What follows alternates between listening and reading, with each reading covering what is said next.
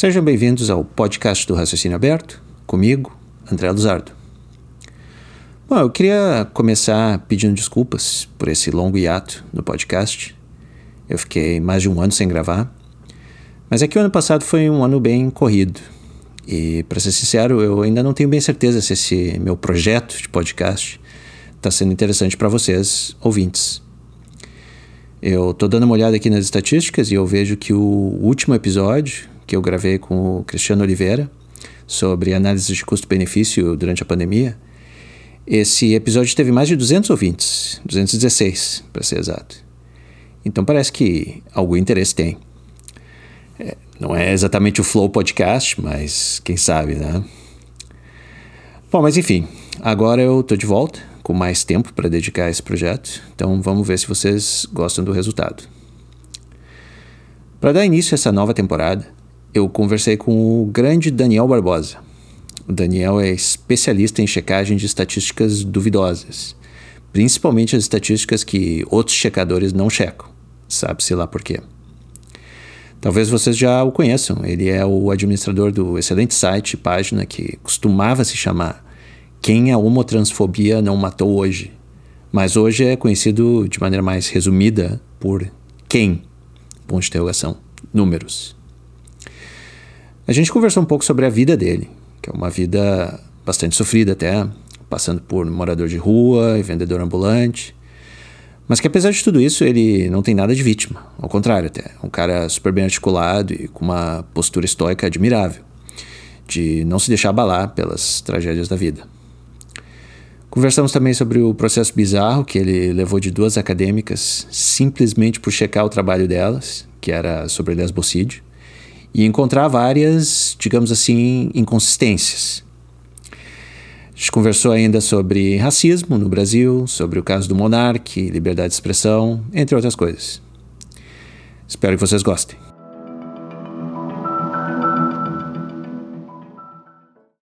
Eu estou aqui com o Daniel Barbosa. Daniel, obrigado por topar falar comigo.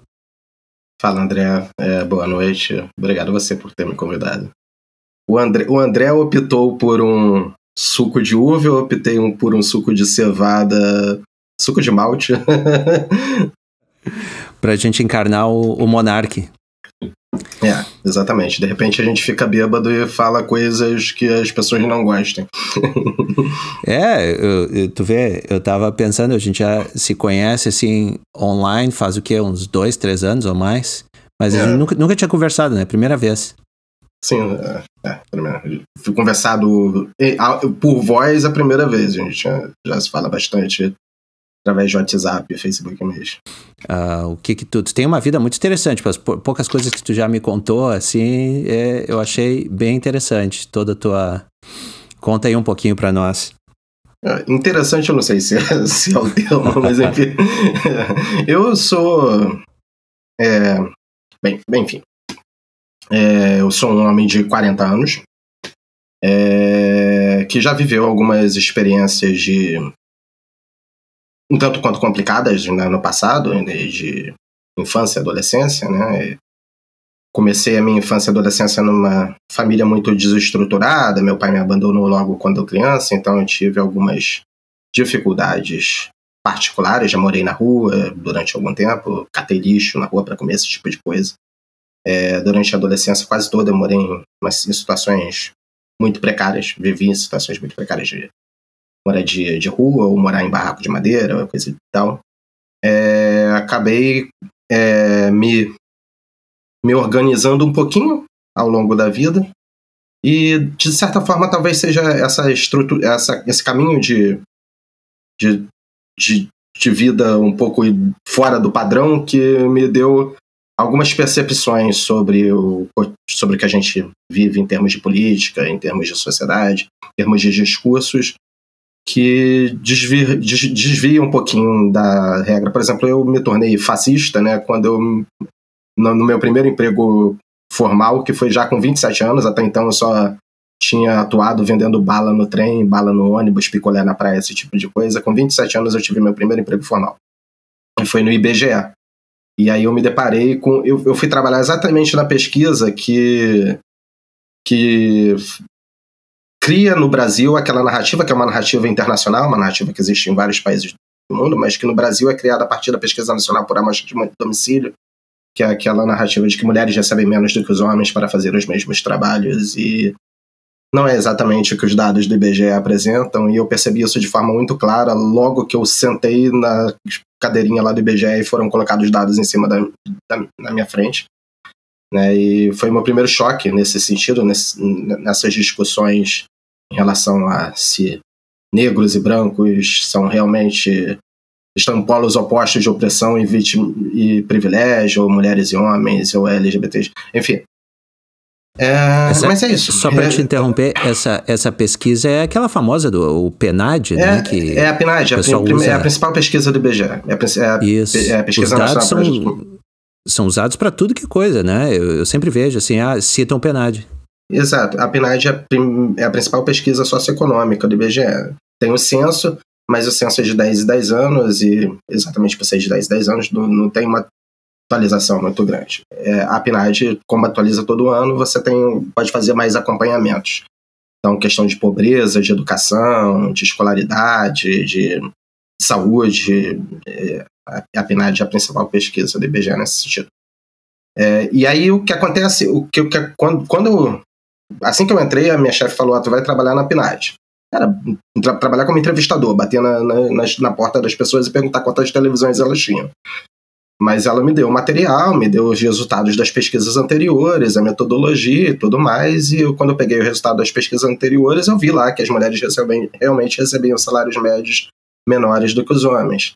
É, mas eu vi que tinha um monte de outras variáveis que eram interessantíssimas e que não apareciam para mim com a mesma frequência da mulheres recebem melhor, menor, menos do que os homens. E essas variáveis, no meu entender, elas explicavam a, a variável mulheres receberem menos do que os homens. Por exemplo, homens trabalharem mais horas em atividades economicamente produtivas do que mulheres, ou homens entrarem no mercado mais cedo, é, mercado de trabalho mais cedo. A maioria dos trabalhadores infantis são, são meninos.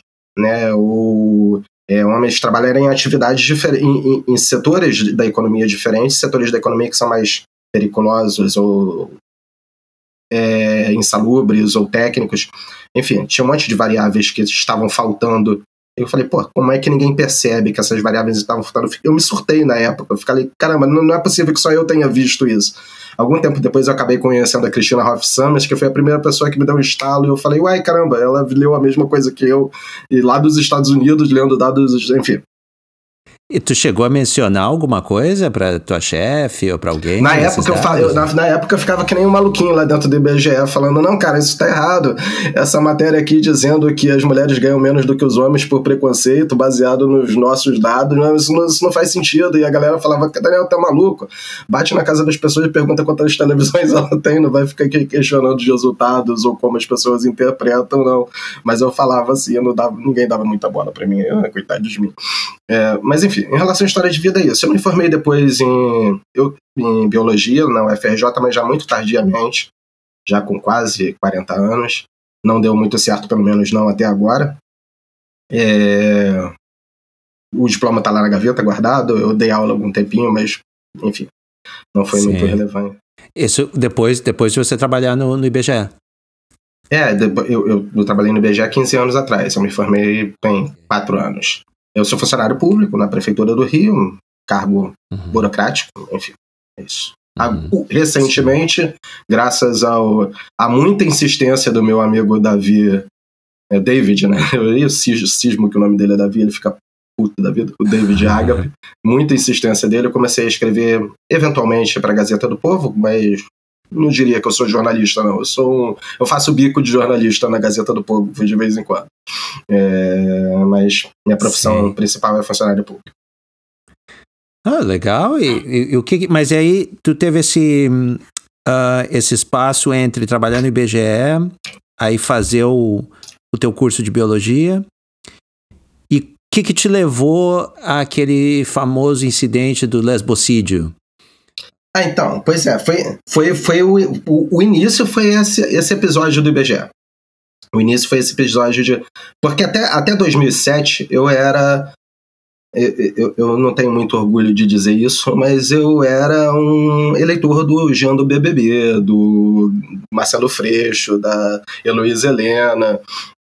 É, eu já vinha começando a ter algumas questões em relação a esse pensamento de mulheres versus homens, LGBT versus heterossexual, esse pensamento identitário, né? A partir do, da, da implementação do sistema de cotas, que foi em 2002, e da Lei Maria da Penha, que foi em 2006, quer dizer, um pouquinho antes de eu entrar no IBGE, alguma, ah, o, o, o caminho para onde isso estava conduzindo, né, esse tipo de raciocínio de criar, criar igualdade a partir da formação de novas desigualdades, já me fazia questionar se, se realmente o ativismo LGBT, o ativismo negro, o ativismo feminista eram o lado certo da, da disputa ideológica nesse campo. Mas o meu primeiro baque mesmo, que me levou a, a ter mais atenção a todo o discurso em torno disso, foi essa minha experiência no IBGE. A partir disso, toda notícia que eu que, que passava na minha frente e que dizia respeito à desigualdade entre grupos demográficos, é, ah, é, mulheres menos isso do que homens, homens mais aquilo do que mulheres, negros menos isso do que brancos, brancos mais aquilo do que negros, LGBTs muito menos isso. Eu comecei a olhar com mais atenção, com uma atenção que eu não tinha antes de 2007. Falava, se, se aquela narrativa de que mulheres recebem melhor, menos do que os homens ela é manipulada? Será que essa narrativa de que negros é, estão menos isso ou mais aquilo do que os brancos também não é? Será que essa narrativa de que LGBTs morrem às pencas assassinados por heterossexuais também não tem algum nível de manipulação? Eu, eu, eu, passei a não acreditar automaticamente no que eu lia na Folha de São Paulo, no Estadão ou na Caros Amigos é, em relação a essas questões, que era o que eu fazia anteriormente. Então, e à medida que eu fui prestando mais atenção e tentando buscar com, com, um pouquinho mais de esforço os dados de, dessas questões, eu fui percebendo que virtualmente é, é todo, em, tu, em todos os dados sobre essas questões você encontra algum nível de manipulação estatística. Às vezes a manipulação é na própria fabricação dos dados, os dados são falsos e ponto. Às vezes os dados são verdadeiros, mas a leitura que se faz deles é incompleta, deixando variáveis que são importantes de lado. Às vezes o. Enfim, o caso da, da pesquisa de, das pesquisas de morte por homofobia, que foi o que levou a lesbocide, né? Eu estava num, num, grupo de, de internet, um grupo de debate de internet. Eu sou ateu. Eu participava de um grupo ateu que era o Clube Cético, não existe mais. Mas era um grupo, um fórum de discussão, como esses de fórum de discussão que existem no Facebook. E um colega mencionou lá, num debate, os dados de morte por homofobia, e eu falei, não, não vou acreditar de. Não, vou tentar descobrir como é que esses dados são feitos. E aí joguei, joguei, joguei, joguei, joguei no Google até que consegui achar, com muito esforço, o grupo. O, as planilhas lá do Grupo Gay da Bahia. E o primeiro caso, eu me lembro, que é o Grupo Gay da Bahia, que é a instituição mais famosa nesse campo, né, que faz há mais de, 40, há mais de 30 anos, há cerca de 40 anos, coletas de dados de LGBTs que supostamente foram vítimas de morte por homofobia. Aí a primeira morte que eu encontrei lá na planilha deles era de um caso de um sujeito que era dono de uma boate LGBT e que ele estava chegando na boate e que estava tendo um assalto na rua da boate. E aí ele ficou nervoso e ele acelerou com o carro e quando ele acelerou com o carro os assaltantes que estavam assaltando outra pessoa é, a, houve alerta, né? Caramba, o cara deu uma acelerada, será que é policial? E atiraram nele. Ele não era vítima do assalto, ele simplesmente reagiu instintivamente ao, ao, ao assalto que estava acontecendo e acabou morrendo. Quer dizer, você não era nem a vítima do assalto, muito menos vítima de homofobia. Não, foi um, estava no lugar, é aquela história, estava no lugar errado na hora errada. E entrou no. E foi, foi a primeira vez que eu, que eu acessei os dados do Grupo Gay da Bahia e eu falei, opa, calma aí, deixa eu ver os outros. E comecei a ver os outros e era história, e eram sempre histórias assim. É, em 2007 eu tinha acabado a faculdade, eu estava meio sem destino no mundo. 2017, na verdade. Tinha acabado a, a biologia, estava sem destino no mundo. Comecei a fazer bacharelado em genética, tinha pretensão de fazer mestrado, mas existem algumas questões pessoais minhas que não deram muito certo, enfim. Eu, eu, e na época o Milo Yiannopoulos estava fazendo muito sucesso aí nos Estados Unidos. LGBT, ativista, meio a, foi, acho que foi a primeira pessoa cancelada da, da, da, dessa onda de cancelamento. Ele realmente foi cancelado e destruído, eu acredito. Eu vi um vídeo recente dele. Ele parece que está morando num apartamento em Miami totalmente vazio e, tipo, enfim. No, no, no a, a, o, que, o que ele ganhou, ele perdeu tudo. É, parece que a história é essa. É, porque e... eu, não, eu não vejo ele mais assim na, na mídia. Sim, não, nada. ele sumiu, ele sumiu. sumiu completamente. Ele foi sumindo aos poucos. Ele foi. Ele era um. Ele era um selinho azul do Twitter. Eu acho que ele foi o primeiro selinho azul que perdeu o selinho azul na, numa piada lá com aquela atriz do Caça-Fantasmas. É, e aí ele foi perdendo monetização aqui e ali, tudo que monetizava para ele acabou bloqueando e teve um, uma entrevista que ele deu para o Bill Maher, eu nem assisti essa entrevista, mas eu sei que teve alguma questão envolvendo pedofilia. Ele falou que ele era vítima de que ele era vítima de pedofilia, não. Ele falou que a iniciação sexual dele foi na adolescência, aí nos Estados Unidos é mais problemático do que aqui, né? Aqui é sexo com 15 anos é normal, aí sexo com 15 anos é crime. E parece que é isso. Ele fez a iniciação sexual dele foi na adolescência. Eu acho que ele fa... eu não vi a entrevista, mas parece que a história foi essa. Ele falou que ele via com alguma normalidade isso e e foi o, o, o, o a gota d'água. Foi aí, ele, onde ele ainda conseguia algum dinheiro e onde conseguia algum espaço, ele perdeu.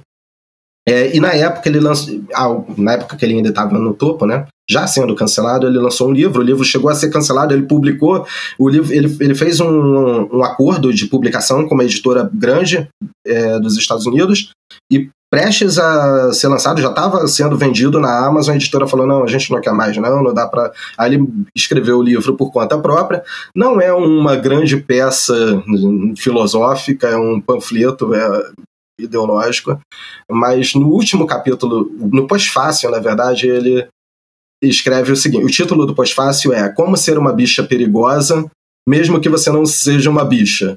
É, porque a forma como ele se referia a si próprio bicha perigosa, era a turnê da bicha perigosa que ele fazia. Eu falei, opa, eu quero ser, eu quero ser uma bicha perigosa, apesar de eu não ser uma bicha.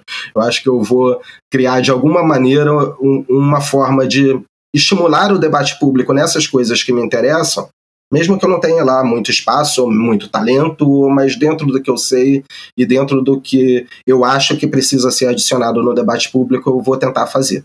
E foi assim que eu decidi criar lá a página do Quem é uma Transfobia Não Matou Hoje, que levou ao processo da, da, da lesbofobia, do lesbocídio, que foi a sua pergunta que eu acabei não respondendo. Não, mas, mas tu criou a página antes do, do, do, do processo inteiro? Então, é, então, foi. A página foi criada em função do grupo gay da Bahia, sob estímulo desse livro do Milo Yiannopoulos, que ele falou: faça alguma coisa para adicionar debate nessas questões. Dentro do que for, dentro do que você tiver como possibilidade, eu falei, como possibilidade eu tenho de discutir. Eu tenho de discutir essas questões estatísticas, esses dados associados a questões de minorias. Então, acho que é isso que eu vou fazer. Eu vou, eu vou, vou usar o, o, o impulso do Milo, essa dica do Milo de ser uma bicha perigosa não sendo uma bicha, é, para criar uma página que discuta esses temas. E aí eu criei a Quem Uma Transfobia Não Matou Hoje, que era sobre, que na verdade era sobre todos esses, esses temas, mas que o gatilho era o Grupo Gay da Bahia, não era lesbocídio. Logo depois é que eu criei, que eu, que eu conheci a pesquisa lesbocídio, que era inspirada, na verdade, na pesquisa do Grupo Gay da Bahia, e que é uma pesquisa, os seus ouvintes talvez não saibam, e eu estou falando muito rápido e talvez eles nem tenham, estejam conseguindo acompanhar. Eu vou tentar falar um pouco mais devagar. é, eu sei que eu tenho esse problema. Enfim, a pesquisa Lesbocídio é uma pesquisa da Universidade Federal do Rio de Janeiro, que foi conduzida por três pesquisadoras, é, a Maria Clara Marques Dias, que é uma doutora em filosofia, a Suane Felipe Soares, que é uma um, mestranda em, em, alguma área de ciências humanas, e a Suane a Sônia Felipe Soares foi o que eu falei, né? A Sônia Felipe Soares é doutoranda em História. É a Milena Cristina Carneiro Pérez, que é mestranda em alguma área de Ciências Humanas. E elas criaram uma pesquisa que visa descobrir é, qual o número de mulheres que foram assassinadas pelo fato de serem homossexuais entre durante a, a intenção delas era fazer essa pesquisa é, indefinidamente, né? Acabou, acabaram sendo meio bloqueadas por mim. Então elas publicaram um documento é, com dados de 2014 a 2017 e elas implicavam que 126 mulheres, se eu não me engano, haviam sido assassinadas pelo fato de serem homossexuais naquele período, de 2014 até 2017. É, eu acabei descobrindo, com base nos dados que elas mesmas publicavam na época, na época elas não tinham muito cuidado em esconder como é que elas faziam a pesquisa. Então elas publicavam lá o nome das mulheres, faziam lá em memória, né? Ah, mais uma vítima de lesbofobia, mais uma mulher que morreu vítima de preconceito contra mulheres homossexuais. E tinha lá uma listinha nos três sites que elas mantinham para divulgação dos dados. Eu baixei essa listinha e comecei a checar quem eram aquelas mulheres. Sabe? Quem é essa Letícia aqui que morreu vítima de lesbofobia? Como é que de fato ela morreu? Que era o que eu já fazia em relação ao grupo gay da Bahia. E aí eu comecei a descobrir que era a mesma situação do grupo gay da Bahia. Eram mulheres que eram traficantes e que tinham morrido trocando tiros com a polícia. Eram mulheres que eram traficantes e tinham morrido trocando tiros com rivais do mundo do crime. Eram mulheres que tinham morrido de acidente de trânsito. Eram mulheres que tinham morrido é, de suicídio e às vezes tinham deixado um bilhete dizendo que o motivo do suicídio era uma desilusão amorosa. Eram mulheres que tinham morrido em situações que você não sabe o que é até hoje. Por exemplo, um caso famoso é a Gaia Molinari. É uma turista italiana que mor morreu numa pra... morreu em Jericoacoara, no Ceará. É... mas ninguém sabe quem matou e por que matou. Então ninguém pode dizer que foi morta por lesbofobia, porque pode ter sido por qualquer outra coisa. Ela foi assassinada, isso é um fato, ela era lésbica, esse é outro fato. Mas até hoje a polícia não sabe quem foi o assassino e por que motivo ela foi morta.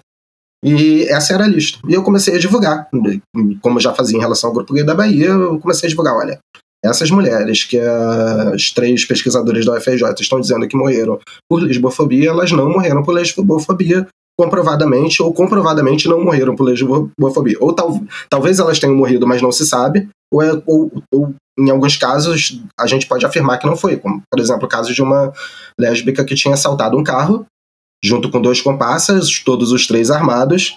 Ela saiu em fuga com o carro que ela tinha acabado de roubar. A polícia veio atrás, ela trocou tiros com a polícia, tomou um tiro no pescoço, perdeu o controle do carro e morreu. e foi listado como uma mulher que morreu vítima de preconceito contra mulheres homossexuais. Mas e como é que tu encontrava os dados desses, desses homicídios? Ou dessas mortes? Google, Google, basicamente Google. Eu pegava, pegava o nome da pessoa, pegava a cidade, que isso elas informavam, jogava no Google e a partir da data, a partir do nome, a partir da cidade, eu encontrava notícias, às vezes encontrava dados judiciais, em alguns poucos casos tinha dados judiciais dizendo lá quem era o assassino, por que tinha matado, mas muitas vezes tinha notícia de jornal é, e as notícias davam a história do crime, ou a história da, do caso. E aí eu comecei a publicar. E elas ficaram incomodadas, porque eu estava dizendo que elas tinham fraudado estudo, que elas estavam mentindo em relação às conclusões da pesquisa. E elas me processaram. Parece que o processo vai acabar, os processos, né, foram dois processos, parece que, que vão finalmente se encerrar agora. É, o processo civil, em que elas pediam 18 mil reais de indenização, é, esse morreu. Eu fui condenado em primeira instância, mas fui absolvido por 3 a 0 na segunda instância, no Tribunal de Justiça do Rio. E o processo criminal, na verdade, nunca correu, nunca tinha corrido. Elas abriram e ficou lá parado e retornou agora o processo criminal. Só que eu já fui informado pelos meus advogados que é, parte do processo criminal está morto, que, que, seria a acusação que elas fizeram de calúnia contra mim. Elas me acusaram de calúnia, queriam que eu fosse preso lá. Calúnia, isso parece que não, não tem mais a possibilidade de. O que existe a possibilidade é de eu ficar 15 dias preso por perturbação da tranquilidade. Mas isso parece que também não vai rolar. Mas seria. Mas elas, elas ficaram sabendo da tua, uh, do teu trabalho pela internet também? Ou, ou tu, porque eu tinha a impressão que tu, tu foi numa reunião delas, uma palestra. Isso aconteceu assim. também. Mas é, é, isso, sim. E é por causa disso, inclusive, que eu posso ficar ainda 15 dias preso. É, o que aconteceu foi que. Foi, é, eu, eu, na época, estudava na UFRJ, e elas. É, eu estava saindo, né? Foi em 2018. É, e, a, e elas fizeram uma palestra de lançamento da, da pesquisa. E aí eu fui na palestra, sentei lá calmamente, como um, um, alguém qualquer do auditório. Não fiz nenhum protesto, no, fui com a cara pintada, não, com plaquinha dizendo fora Lula ou fora feministas, nada disso não. Só fiquei lá sentado assistindo a palestra. Eu, eu pretendia ouvir o que elas iam falar, pretendia principalmente saber se elas iam explicar que na metodologia delas, explicar para o público, que na metodologia delas elas consideravam qualquer morte de lésbica. É, e elas não fizeram isso. Trataram como se fossem morte por homofobia e não explicaram que ali tinha acidente de trânsito, que ali tinha é, mulher que tinha trocado tiros com a polícia, que morreu nesse contexto, enfim, não, não explicaram isso. Assisti a palestra toda, no final de, das palestras geralmente tem espaço aberto para o público fazer perguntas, eu me inscrevi, e aí todo mundo fez a perguntinha deles, eu devia ser o sétimo é, esperando, Todos fizeram a pergunta, as suas próprias perguntas, tranquilamente. Quando chegou na minha vez, eu levantei, muito nervoso. Eu sou fóbico social, eu tenho uma certa dificuldade de falar em público, eu gaguejo, vocês já devem ter percebido. É, então, mais ou menos da mesma forma que eu estou falando aqui, gaguejando, falando um pouco rápido, eu perguntei lá, doutoras, é, não, se isso é gaguejar, então, pô, eu também tenho fobia social. não, é, é, mas eu tava mais, eu tava meio trêmulo, tava meio trêmulo. Eu falei, doutora, é, eu queria saber por que, que vocês, na metodologia de vocês, incluem casos de acidentes de trânsito, de lésbica trocando tiros com lésbica, com policiais, de lésbicas trocando tiros com traficantes de outras facções qual é o critério que vocês usam para considerar isso como morte por motivo de lesbofobia. E elas tinham dito na palestra que, que elas contaram 17 casos de suicídio de lésbicas e que esse era um número muito alto. E aí, enquanto eu estava assistindo a palestra, eu já joguei no Google e descobri que no Brasil tem cerca de 11 mil suicídios no Brasil, é, de pessoas. É, e aí eu perguntei qual era a justificativa para dizer que 17 lésbicas suicidas no universo de 11 mil suicidas é um número expressivamente, especialmente alto. Quer dizer, se você tem 11 mil suicídios no Brasil, é esperado que algumas pessoas sejam flamenguistas, outras sejam corintianas, algumas sejam do Rio, outras de São Paulo, algumas sejam heterossexuais, outras sejam lésbicas, mas 17 não me parece ser um número expressivo.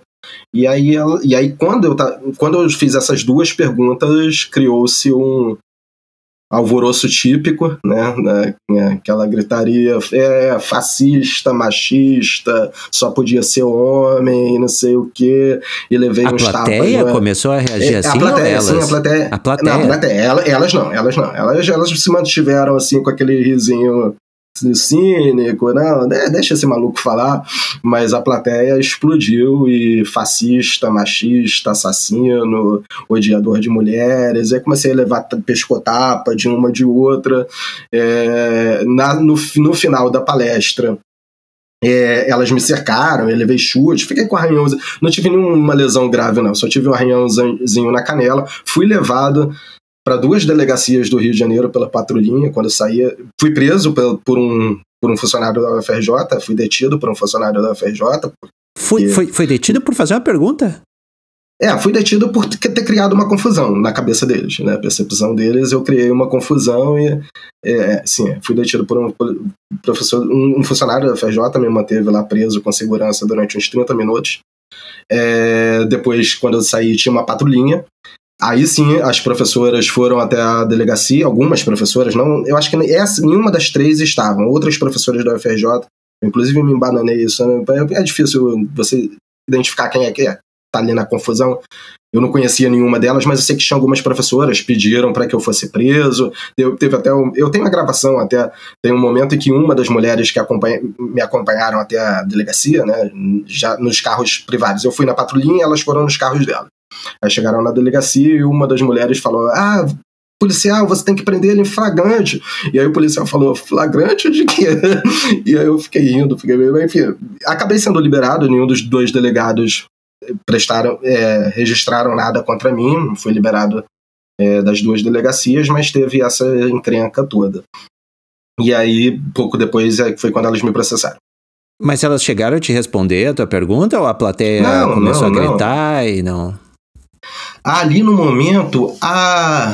Se eu não me engano, não vou, não vou lembrar, mas eu acho que a Maria Clara disse que em relação aos 17, é, casos em relação ao recorte, ao fato. Ela respondeu, mas não respondeu o que eu tinha perguntado. Ela disse: ah, o motivo da gente só estar tá pensando em lésbica é porque toda pergunta tem toda pesquisa tem um recorte. Nosso recorte é de lésbicas, mas não era exatamente o que eu estava querendo saber. O que eu estava querendo saber era qual era é, o critério para se usar, para se afirmar que 17 no universo de 11 mil, 17 lésbicas no universo de 11 mil, é um número ameaçador, é um número gigantesco que depende de um olhar especial.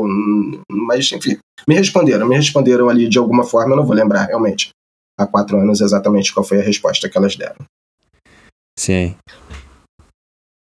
Sim, e aí, e, aí e, e, elas, daí depois, elas chegaram a te reconhecer, elas já sabiam quem tu era, deu para notar isso ou não na, na palestra? Não sei, na palestra talvez elas já soubessem, é, enfim, não, não, não lembro, realmente não lembro. Talvez elas já tivessem visto alguma coisa minha na página, da página, alguém tivesse marcado elas, eu, talvez eu mesmo tenha marcado elas, não lembro. Uhum. E logo depois, então logo depois veio o processo. Alguns meses depois, se eu não me engano, eu não vou lembrar exatamente quando, mas a palestra foi em março, foi inclusive no dia do, do aniversário da minha ex-mulher, foi dia 7 de março. E Uh, o processo acho que foi em junho, julho, eu acho. Então foi alguns meses depois.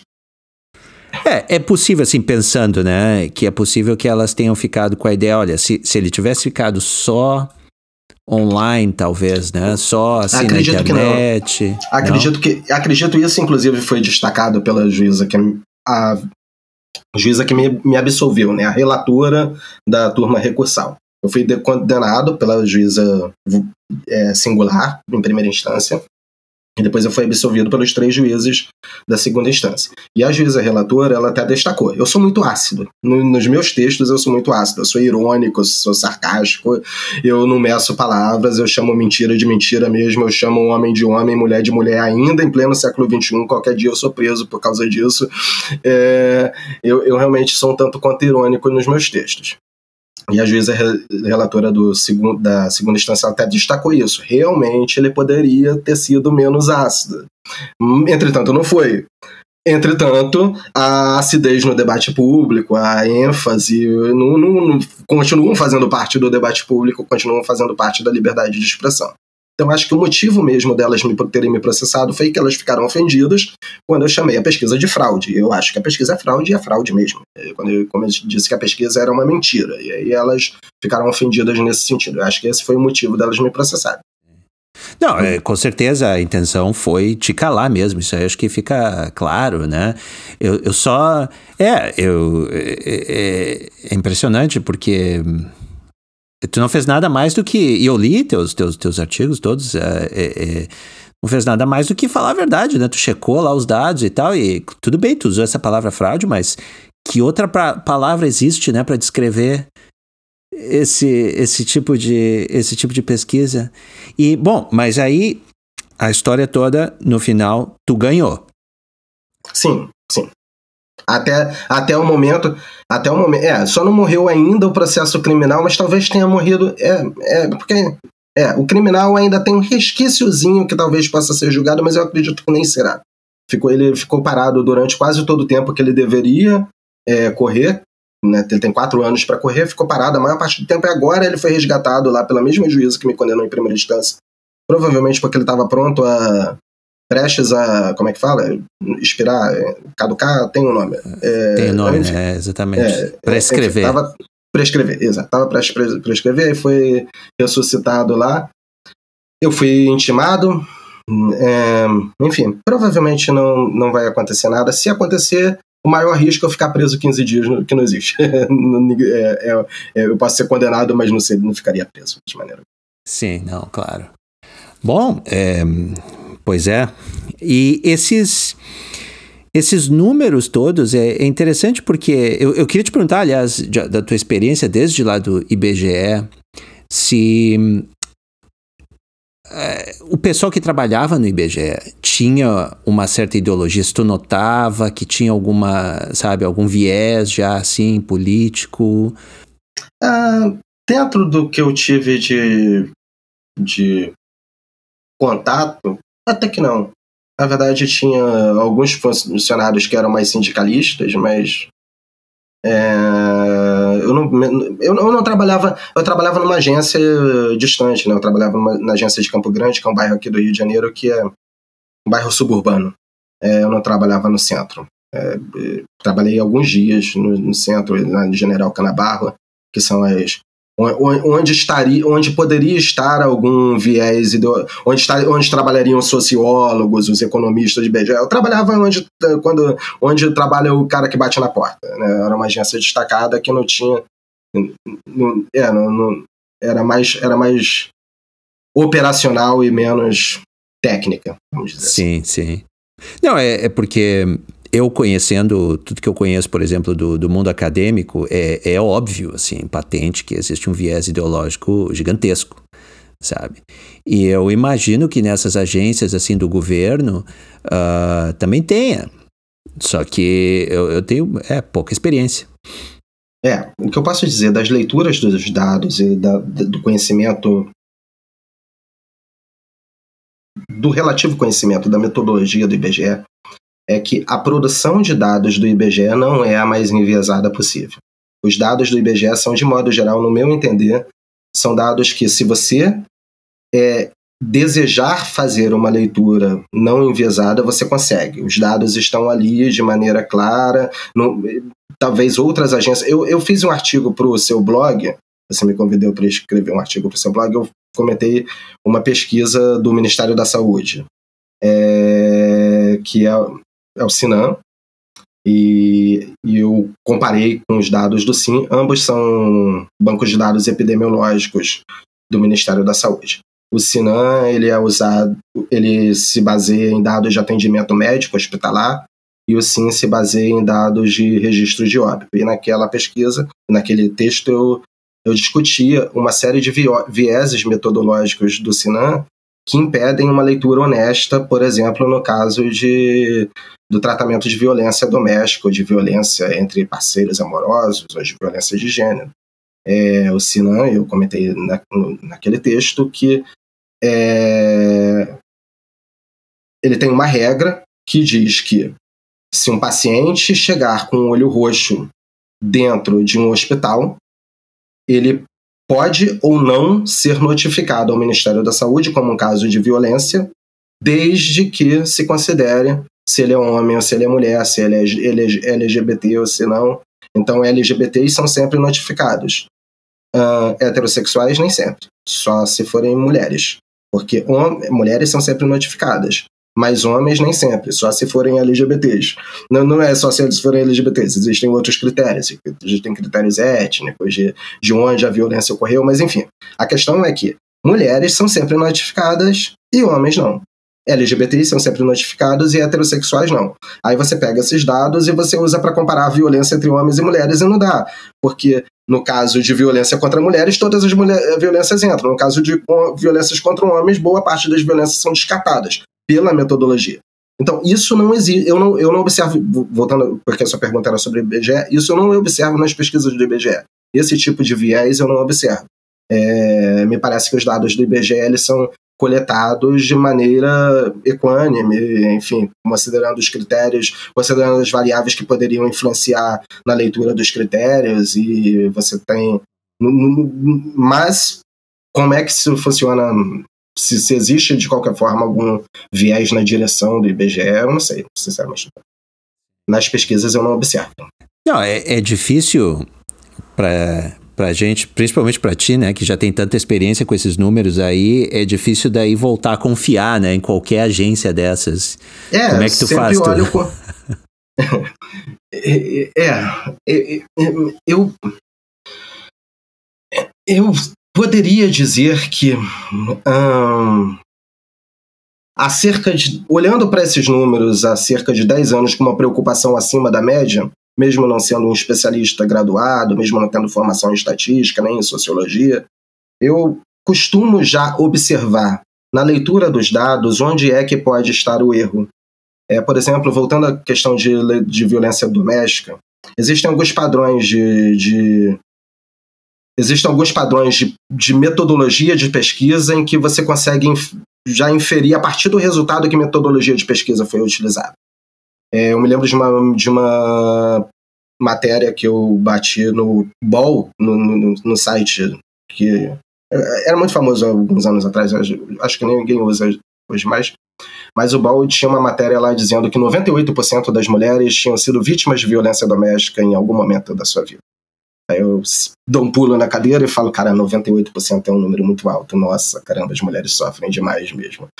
É, mas o que que, que que costuma ser a manipulação nesse tipo de resultado? Eu, você, eu vejo o resultado e já imagino qual é a manipulação. E a manipulação é uma, é uma extensão gigantesca do conceito do que é a violência doméstica nessa matéria especificamente, quando você lia o texto da matéria, tinha lá o psicólogo explicando que para considerar violência doméstica ele tinha é, incluído inclu, ele tinha incluído casos de pessoas de mulheres discutindo com o marido por custo do valor de um perfume ou pelo controle do controle remoto eh, da televisão, que, que, programa vai ser assistido naquela noite. Então imagina você aí com a sua esposa, eu imagino que você nunca tenha chegado para ela e uma única televisão em casa e poxa, deixa eu assistir meu futebol, não, eu quero assistir minha... não acontece isso em casal nenhum, eu tenho certeza absoluta que você também, ela vi que ela acabou ali de, de selecionar alguma coisa no streaming, quando terminar essa conversa, você não vai discutir com ela qual é o melhor filme para vocês assistirem. Porque se você fizer isso, você é um cometedor de violência doméstica contra a mulher, segundo esse critério dessa pesquisa, é claro. Ou seja, se... a mera discussão sobre so, que canal sobre o que, que vai ser Exato, era, era, era considerado violência doméstica no, no, no, no, no critério da. É. é. E, e aí, realmente, você, e aí, e aí os 98% se tornam impressionantes porque tem 2% que não. Né? Tem 2% de casais que nunca brigaram por causa de um frasco de perfume de 400 reais. É, é óbvio, você chega a mulher com um frasco de perfume de 400 reais, o cara fala, ah, tudo bem, amor, 400 reais, o que é 400 reais? É troco da bala. É, é, que, é, esses critérios é que é, é verdade, é verdade. Eu, eu, eu já fiquei completamente. Eu, eu, com, a, com, a, história do Covid agora, né, da pandemia, para mim foi a mesma coisa também. Cada vez que eu. É, hoje, eu vi... hoje eu vi uma. Hoje eu vi uma, uma postagem do Oliveira que me fez lembrar de, de um post que você comentou, mas do nosso amigo Pedro Halal, é, epidemiologista, pitaqueiro de Twitter e um dos queridinhos da, da galera é, o, o, no caso do Oliveira, hoje ele. É que o Pedro Halal ele publicou um tweet, eu acho que foi hoje mesmo, é, comparando os estados que mais morreram pessoas de Covid com os estados em que menos morreram pessoas de Covid. E os que mais morreram eram os que mais tinham votado no Bolsonaro. E os que ah, eu vi os que menos tinham votado exatamente. no Bolsonaro. Assim, realmente é, é, Correlação, assim, né? É, aquela, aquela máxima. Exato, aquela máxima que assim que a gente aprende em qualquer aula de estatística de que correlação não é causação, né? E o cara e foi só o que rolou. E, esse cara fez e um monte de outras pessoas fizeram, né? Epidemiologistas fizeram. E, é, e, é, essa é a questão. Ele é epidemiologista, né? ele é o especialista em analisar é, os dados populacionais sobre varia e, e, compreender quais as variáveis que podem influenciar no aumento, na redução de, do número de mortes, na comparação de número de mortes entre esse grupo demográfico e aquele outro grupo demográfico. É essa a função dele. E que variáveis impli implicam e que, que variáveis são necessárias para compreender porque num país ou numa cidade ou num estado estado está morrendo mais gente. Estrutura populacional, se esse estado, se esse país tem mais pessoas idosas ou menos pessoas idosas. É, padrões de, de, de, prevalência de doenças que são fatores de, de agravamento do, da, do Covid, se tem muito obeso ou pouco obeso, se tem muita pessoa diabética ou pouca pessoa diabética nesse país ou naquele outro. É, densidade populacional é uma doença respiratória. Enfim, todas essas questões elas precisam ser consideradas quando você vai tentar comparar um país ou outro em relação a, a ou uma cidade ou outra em relação ao número de mortes por Covid.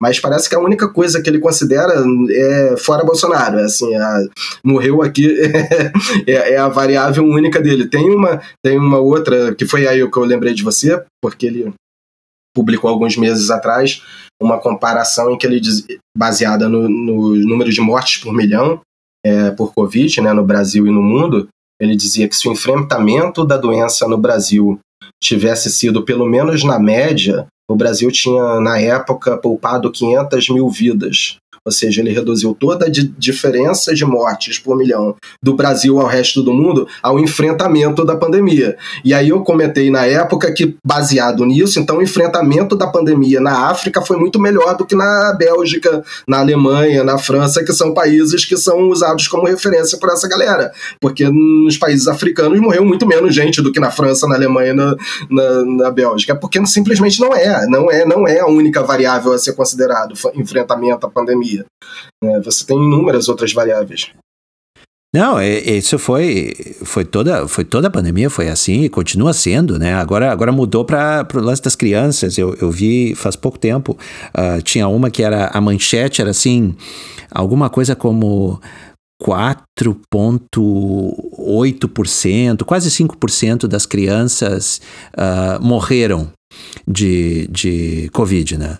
Aí tu vai olhar na matéria e a matéria diz ali no meio que isso, essa porcentagem é calculada, a base é das crianças que são hospitalizadas com Covid. Ou seja, só os casos é, é, de letalidade, né? É, é, é só do. É, seria, seria a taxa de letalidade dos casos graves, mas quem é que quem é que uhum. faz isso, né? É, não é, não é, o, não é a definição de taxa de letalidade. Isso é, isso me lembra de uma matéria recente do ainda durante a pandemia no, ano passado é, do G1 em que eles comparavam a taxa de letalidade, letalidade de negros em relação à taxa de letalidade de brancos. Eles diziam que a taxa de letalidade entre negros era maior do que a taxa de letalidade entre brancos.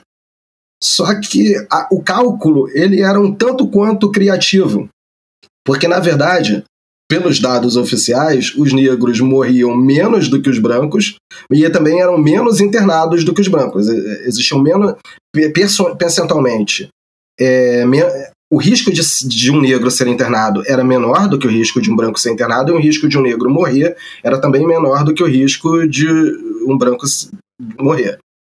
Só que a razão entre o, o número de brancos internados e o número de brancos mortos ela era, no caso, menor do que a razão de números de, de, de negros internados e negros mortos. Então você tinha, vamos, vamos dizer que na, na cidade você tivesse 20 negros internados e 40 negros mortos. Ou, ao contrário, 40 negros internados e 20 negros mortos. Mas você tivesse hum, 30 brancos internados e 90. Estou invertendo tudo. 90 brancos internados e 30 brancos mortos. Então, é, 30 dividido por 90 e, 40, e 20 dividido por 40, você tem a cada, a cada dois brancos internados, dois negros internados, um morreu, e a cada três negros, três brancos internados, agora entrou a minha, gaga, a minha gagueira, a cada dois negros internados, um morreu, e a cada três brancos internados, um morreu. Então, no cálculo deles, estava morrendo mais, mais negro do que branco. Sim, isso pode ser várias coisas, né? Pode ser simplesmente o fato de que o, os negros que são internados já são internados com uma, uma situação muito mais um, ruim, né, do Covid, já, já estão muito piores do Covid que os brancos, por exemplo, vai saber. Né? É, é difícil com esse, só com esse dado. Eu nem tentaria, mas eu não tentaria dar uma explicação. A questão é que não era, não era que a letalidade fosse maior entre os negros. A letalidade era maior entre os brancos, a letalidade era maior entre os negros apenas se você considerasse como letalidade, como você falou, a letalidade em relação aos hospitalizados. Né? Porque em relação à população geral, a letalidade era maior entre os brancos. Enfim. É, não, não dá para tirar muita conclusão desses dados, né? Tu tem que saber mais, é, mais coisa deles. É, e isso aí, cara, eu, eu realmente, eu não sei, né? Essa, essa história toda do, do Covid aí me deixou mais ou menos como tu ficou assim, ao descobrir, né, que as que a que a todas essas estatísticas aí, bom, não todas, mas assim, grande parte dessas estatísticas sobre lésbicas, sobre homossexuais e tal e tudo mais, a gente precisa ser exatamente muito cético, né?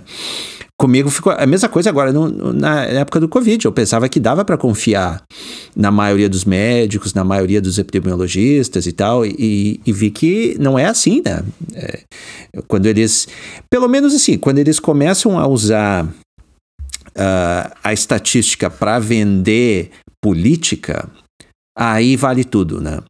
Se eles ficarem olhando só para a estatística, sem, sem falar sobre o que ela significa ou, ou, que medidas tomar baseadas nela, aí eu acho que até dá para confiar sabe? Eles falando dos fatos apenas, sabe? Quantas pessoas morreram, quantas uh, estão internadas e coisas assim.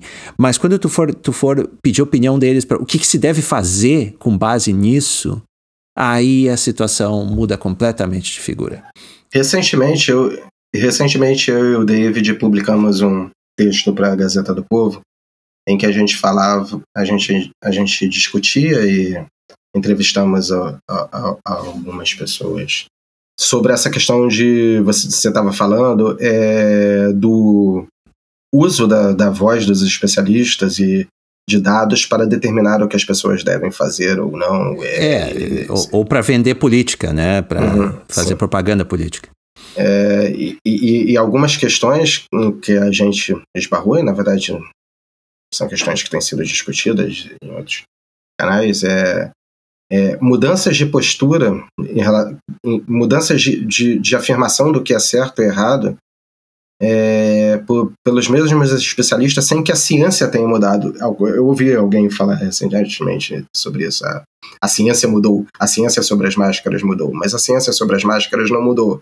É, lá no começo da pandemia, você tinha a instrução de que ninguém usasse máscaras, que máscaras não funcionavam, com base na ausência de estudos é, seguros que, que demonstrassem a função. Enfim. E esse, era o discurso lá em março, lá em fevereiro, março de 2020. Sim, era, era a recomendação até né, do CDC que não usasse máscara. Não, não use máscaras. Porque os estudos disponíveis não, não corroboram que a máscara tenha função no controle da disseminação de vírus. E aí lança-se lança uma revisão na The Lancet é, dizendo que não, é, as máscaras talvez funcionem sim. Nós fizemos uma análise de, se não me engano, 26 estudos é, sobre os. Não sei, talvez tenha sido, não tenha sido 26, mas fizemos uma análise sobre o número X de estudos prévios e apontou sim um efeito estatístico em favor das máscaras. E no texto lá da pesquisa está explicando que aquela não é uma pesquisa definitiva, é, que, o, que o nível de certeza é baixo, quer dizer, eles tinham alto, um alto risco da, daquele efeito estatístico encontrado não ser o efeito estatístico, não ser o efeito no mundo real, né? Foi encontrado nos cálculos, mas talvez não fosse o que fosse. E eles dizem, a gente ainda precisa de outros estudos para é saber se as máscaras funcionam mesmo no controle de Covid ou não. Mas aquele estudo é o principal estudo para que a política mude e que para que todo mundo grite agora você tem que usar máscara porque se você não usa máscara você é fascista. E você e aí você tem você tem a mesma agência Lupa, por exemplo, é, a gente se baseou em checagens da agência Lupa, a agência Lupa dizendo num determinado período, se não me engano, fevereiro ou março, não use máscara e de, no, seis meses depois, ó, agora tem um estudo da, da The Lancet, se você disser que, que máscaras não funcionam, você está divulgando fake news, máscaras funcionam sim. O detalhe dessa, dessa pesquisa da The Lancet é que a maioria das pesquisas sobre máscaras que foram usadas na revisão já estavam disponíveis lá em fevereiro. Ou seja, quando, a, quando, quando, quando se dizia que máscaras não funcionavam, as pesquisas que o, que o The Lancet usou para dizer que máscaras funcionavam, a princípio, elas já existiam em fevereiro. Quer dizer, a ciência realmente não mudou sobre, sobre o, o, o sobre conhecimento de uso de máscara.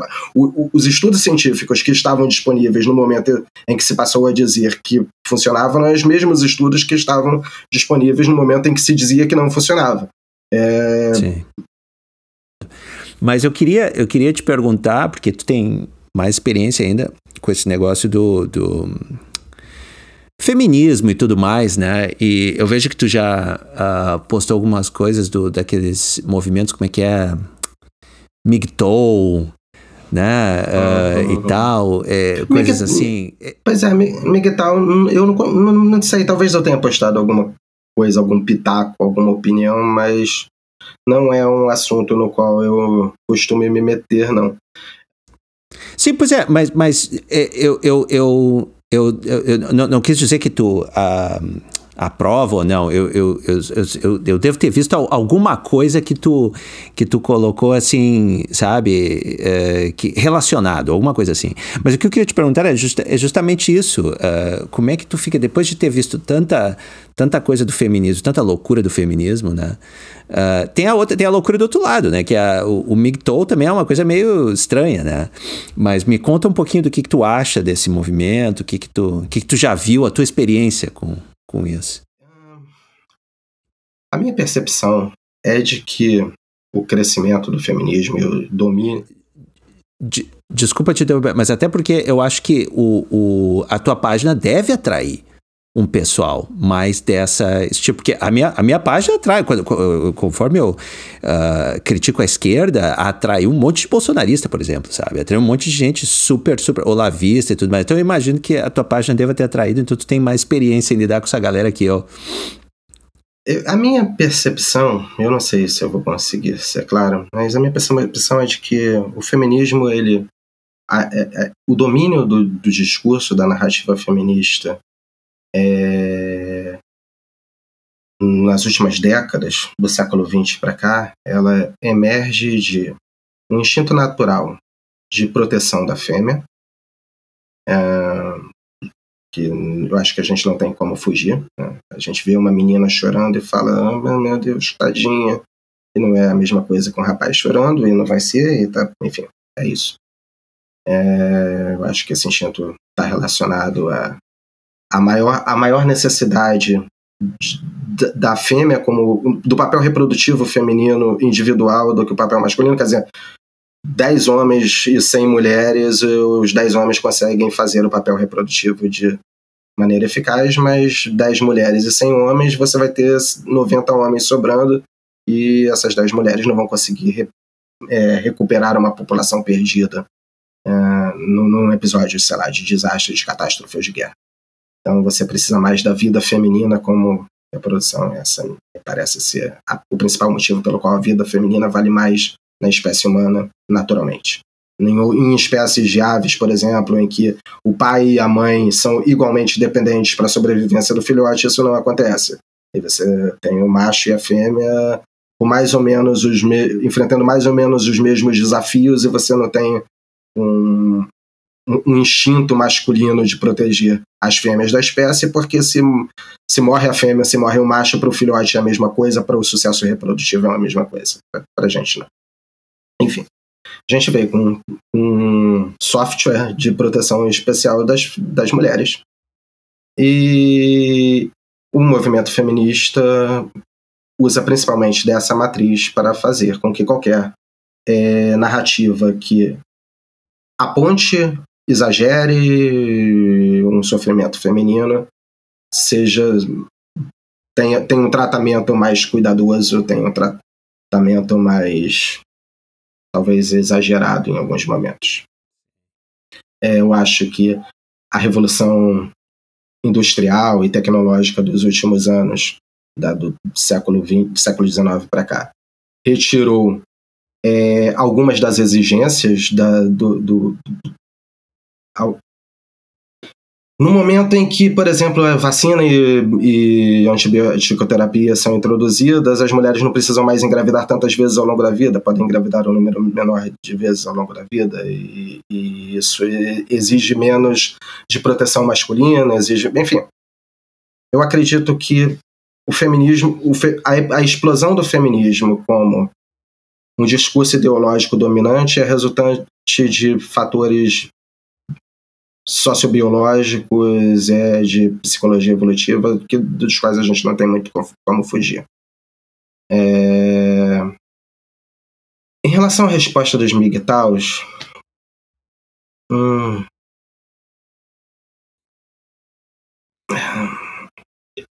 eu não sei, eu não sei se eu conseguiria eu não sei se eu conseguiria formalizar alguma coisa. Eu, eu, eu, não, eu, não, eu não sou migtal. Eu não. Eu entendo, eu entendo, eu entendo, eu entendo, eu entendo como resposta dos MGTOWs, por exemplo, em relação à a, a, criação de legislações é, familiares muito desiguais. E é, você tem numa separação a casa ficar sempre com a mulher, você tem numa separação amorosa o, o cuidado com os filhos, é, o direito a, o direito a, a posse, a guarda dos filhos geralmente vai ser dada para as mulheres, mas o, o custo de sustento da criança continua sendo mantido com os, homens, é, questões de violência doméstica em que homens são respondem de maneira diferente por base de, por exemplo, Lei Maria da Penha, é, a, a lei do que mulheres, isso de repente acaba criando um risco. Eu entendo o medo que se cria na cabeça dos migtaus de, de, de, de, se envolver em relações amorosas. Uh, não sei, não sei se a, não sei se a resposta que eu vejo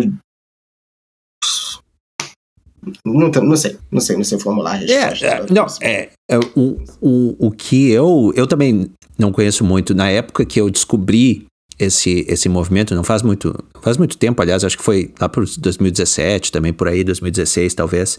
Uh, eu dei uma googleada assim para ver qual é que era. Mas o, o, próprio nome, né? Como é que é? Homens que vão, que fazem o seu próprio caminho, a tradução seria mais ou menos alguma coisa assim, né? Um, é, é que como é que tu vai vender uma, uma ideia de que tu não vai agora buscar relação com mulheres, né? É, é, é, é impossível. É, tu, tá, tu tá vendendo uma coisa biologicamente impossível, sabe? Que é, não sei, não sei se eles, se eles vendem exatamente essa ideia, sabe? De tipo, não vou me relacionar com mulheres, ou se é só assim, vou me relacionar com mulheres de maneira superficial. Uh... É, me parece. No, no, o discurso migtal me parece ser disso: de é, vou fazer sexo apenas com prostituta, vou fazer sexo apenas na base do hookup. Eu realmente não, não, não, não convivo com essas comunidades. O máximo que costumo ter de contato é geralmente. Eu sei que nem todo migtal é assim, assim como nem toda feminista age de maneira. É, da mesma maneira, nem toda feminista é, é, ativista radical, às vezes é a menininha que tenta te convencer de que o feminismo é, é só se tá, só tá se preocupado com, com igualdade, coisa e tal. Eu sei que com o homem lava louça de vez em quando. E, é, isso, é. é. É, mas o, o, os migtaus que chegam mais até a mim é aquela galera do Cuié na net, é aquela galera do Só Podia Ser Cuié, é a galera, é a galera que ataca muitas vezes os, os casais românticos que, que estão ao redor, porque ah, esse cara é otário, vai acabar se ferrando e sendo corno lá na frente, porque, porque mulher é isso, mulher é vagabunda e vai te trair em algum momento. É, mas, mas eu não sei, eu, não sei, não sei se o movimento migtal é isso, eu não sei se eu realmente tenho uma. É o que eu falei, eu comecei a gaguejar que eu não tenho uma, eu não tenho uma opinião a dar sobre o movimento. Não me, eu tenho impressões. É, não, eu, eu pensei que eu pensei que a, que a tua página atraía bastante esse tipo, porque tu toca bastante nesses assuntos, então. É, é, eu acho que até atrai, mas não de uma maneira que eu interaja. É, eu, eu, tenho, eu, eu, vejo que alguns seguidores têm, têm até lá é, Migtal né, no sobrenome, coloca lá Luiz Migtal, João Migtal, mas eu não, enfim, não, Sim, sim. Tinha, um, um, tinha uma página, eu acho, brasileira, não? Do, do MGTOW, alguma coisa assim, que eu cheguei a ver Deve uma ter época. algumas. É, mas eu também é, me perdi. Não, porque é, eu, eu é assim, também, como eu te disse, né, eu, eu conheço pouco disso. Eu, só que realmente, quando a pessoa começa a, a pesquisar esse, a questão do feminismo, né, o movimento do feminismo, tu começa a criticar e, obviamente, né, que a gente. Eh, eh, essa ressalva eu fazia sempre no meu, no meu blog também, eu deixei de fazer. Mas é, continua válida, que é, não é nada contra as mulheres, né, cara? É uma coisa óbvia, que deveria ser assim, é, óbvia, tão óbvio que tu não precisa dizer. Mas, infelizmente, a gente tem que dizer que não é uma coisa contra as mulheres, né? Ninguém tem que estar tá falando assim que. É, o que a gente quer dizer é que justamente os, esses direitos não é exatamente direitos, é privilégios, né? Que foram dados, assim, com essa lei Maria da Penha e, e coisas assim. É, são questionamentos válidos, sabe? Que, que a própria mulher deveria se fazer. Né? É, a gente não está querendo dizer. Uh, não está querendo ser contra a mulher, né? Esse é que eu quero dizer. uma percepção que eu tenho sobre a criação dessas leis e a propaganda dessas leis é que a lei geralmente não é apresentada é, como sobre os efeitos que ela realmente produz. Ela é apresentada sob é, slogans. Então, a Lei Maria da Penha não é uma lei, não é apresentada como sendo uma lei que cria uma pena diferente para um homem que agrida uma criança do sexo masculino e um homem que agrida uma criança do sexo feminino. Eu acredito, a minha percepção é de que a maioria das pessoas, boa parte das pessoas, expostas aos reais efeitos da Lei Maria da Penha ou aos reais efeitos de uma lei do feminicídio, elas têm, elas tenderiam a dizer eu não concordo com isso. Né? Se eu perguntar para uma pessoa aleatória, se eu perguntar para a pessoa que, tá, que ainda está ouvindo a gente, é, se você é a favor de uma legislação que diz que se um pai espancar uma criança do sexo masculino de seis, meses, de seis anos de idade, a ponto de essa criança do sexo masculino ir parar na UTI e ficar dez dias internado na UTI, ele não recebe uma pena que ele receberia se a criança fosse do sexo feminino, a maioria das pessoas eu acho que diria não. Eu acho que se o pai espancou uma criança do sexo masculino é, de seis anos de idade, essa criança ficou internada dez dias na UTI porque ela teve várias fraturas de ossos da perna, do tórax, enfim, ela ficou dez dias internada na UTI. E ele espancou, e um vizinho dele espancou uma criança do sexo feminino que recebeu o mesmo tipo de lesão, teve o mesmo tipo de impacto, ficou o mesmo tipo de dias internada, na mesma quantidade de dias internada na UTI, ali no, no leito do lado, sofrendo as mesmas dores, a pena deve ser a mesma. Mas não é assim que é apresentada a lei. A lei é apresentada como uma lei que oferece proteção à mulher. É, é o slogan. É uma lei que oferece proteção à mulher. E que óbvio, aí todo mundo é a favor. É uma lei que oferece proteção à mulher, então é legal. É uma lei que garante que a mulher vítima de violência doméstica seja feita justiça. Aí eu falo, é claro, é assim, ok. É uma lei que pune quem comete violência. Ah, pô, então, pô, pune violência doméstica contra a mulher. Pô, é bacana. Mas não é exatamente isso que a Lei Maria da Penha cria. A lei que a Lei Maria da Penha cria é um instituto legal em que por exemplo, nesse caso que eu falei, é, se você tem dois vizinhos, dois homens, um espancou uma criança do sexo masculino e outro espancou a criança do sexo feminino, o homem que espancou a criança do sexo feminino vai ser obrigado a ressarcir ao SUS por todos os dias que a criança ficou internada, e o homem que espancou a criança do sexo masculino não vai ser obrigado. É, é exatamente. Esse é um dos, um, um, um dos artigos da Lei Maria da Penha é, que estabelece ressarcimento ao SUS no caso da vítima de violência doméstica ser do sexo feminino. Eu acho que se as pessoas tivessem clareza do que cada artigo da Lei Maria da Penha representa na prática, em termos de como eles mudam o julgamento de um mesmo crime, de um mesmo ato, com a mesma motivação, com os mesmos danos, talvez, as, talvez boa parte das pessoas que se dizem favoráveis a esse tipo de legislação falasse, não, de, desse artigo eu não sou favorável, não. Desse efeito da lei eu não sou favorável, não. Daquele segundo efeito talvez eu também não seja favorável. Mas é que as pessoas não pensam no efeito prático da legislação. Elas pensam no, no slogan. E o slogan é mais uma lei protegendo as mulheres. E todo mundo é a favor de proteger as mulheres, enfim. E o feminicídio?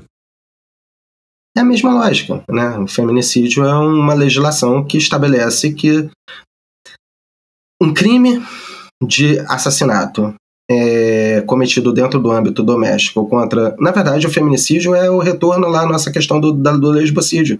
Porque a lógica do feminicídio é a mesma lógica do lesbocídio. É, um crime cometido contra uma mulher vira automaticamente um crime de ódio contra as mulheres. Na verdade, o feminicídio, por enquanto, ele é apenas só só é limitado a crimes domésticos, mas eu acho que isso é só por enquanto. Eu acho que essas leis elas têm a tendência de irem sempre ampliando. É, a própria Lei Maria da Penha, em 2006, ela era muito mais limitada do que ela era hoje. A Lei Maria da Penha de 2006, ela basicamente tinha o efeito de criar é, a tal da medida provisória de urgência. Eu acho que esqueci, medida protetiva de, protetiva de urgência. É o tal do de ficar 200 metros de distância. No Brasil, é, quando, quando, quando a mulher chega na delegacia e denuncia o namorado, o namorado, e, e, se ela quiser, o namorado recebe imediatamente uma punição de que é ficar de 200, 300 metros de distância dela. É, a tal da medida protetiva de urgência. É que você está nos Estados Unidos, talvez não é, acompanha menos isso.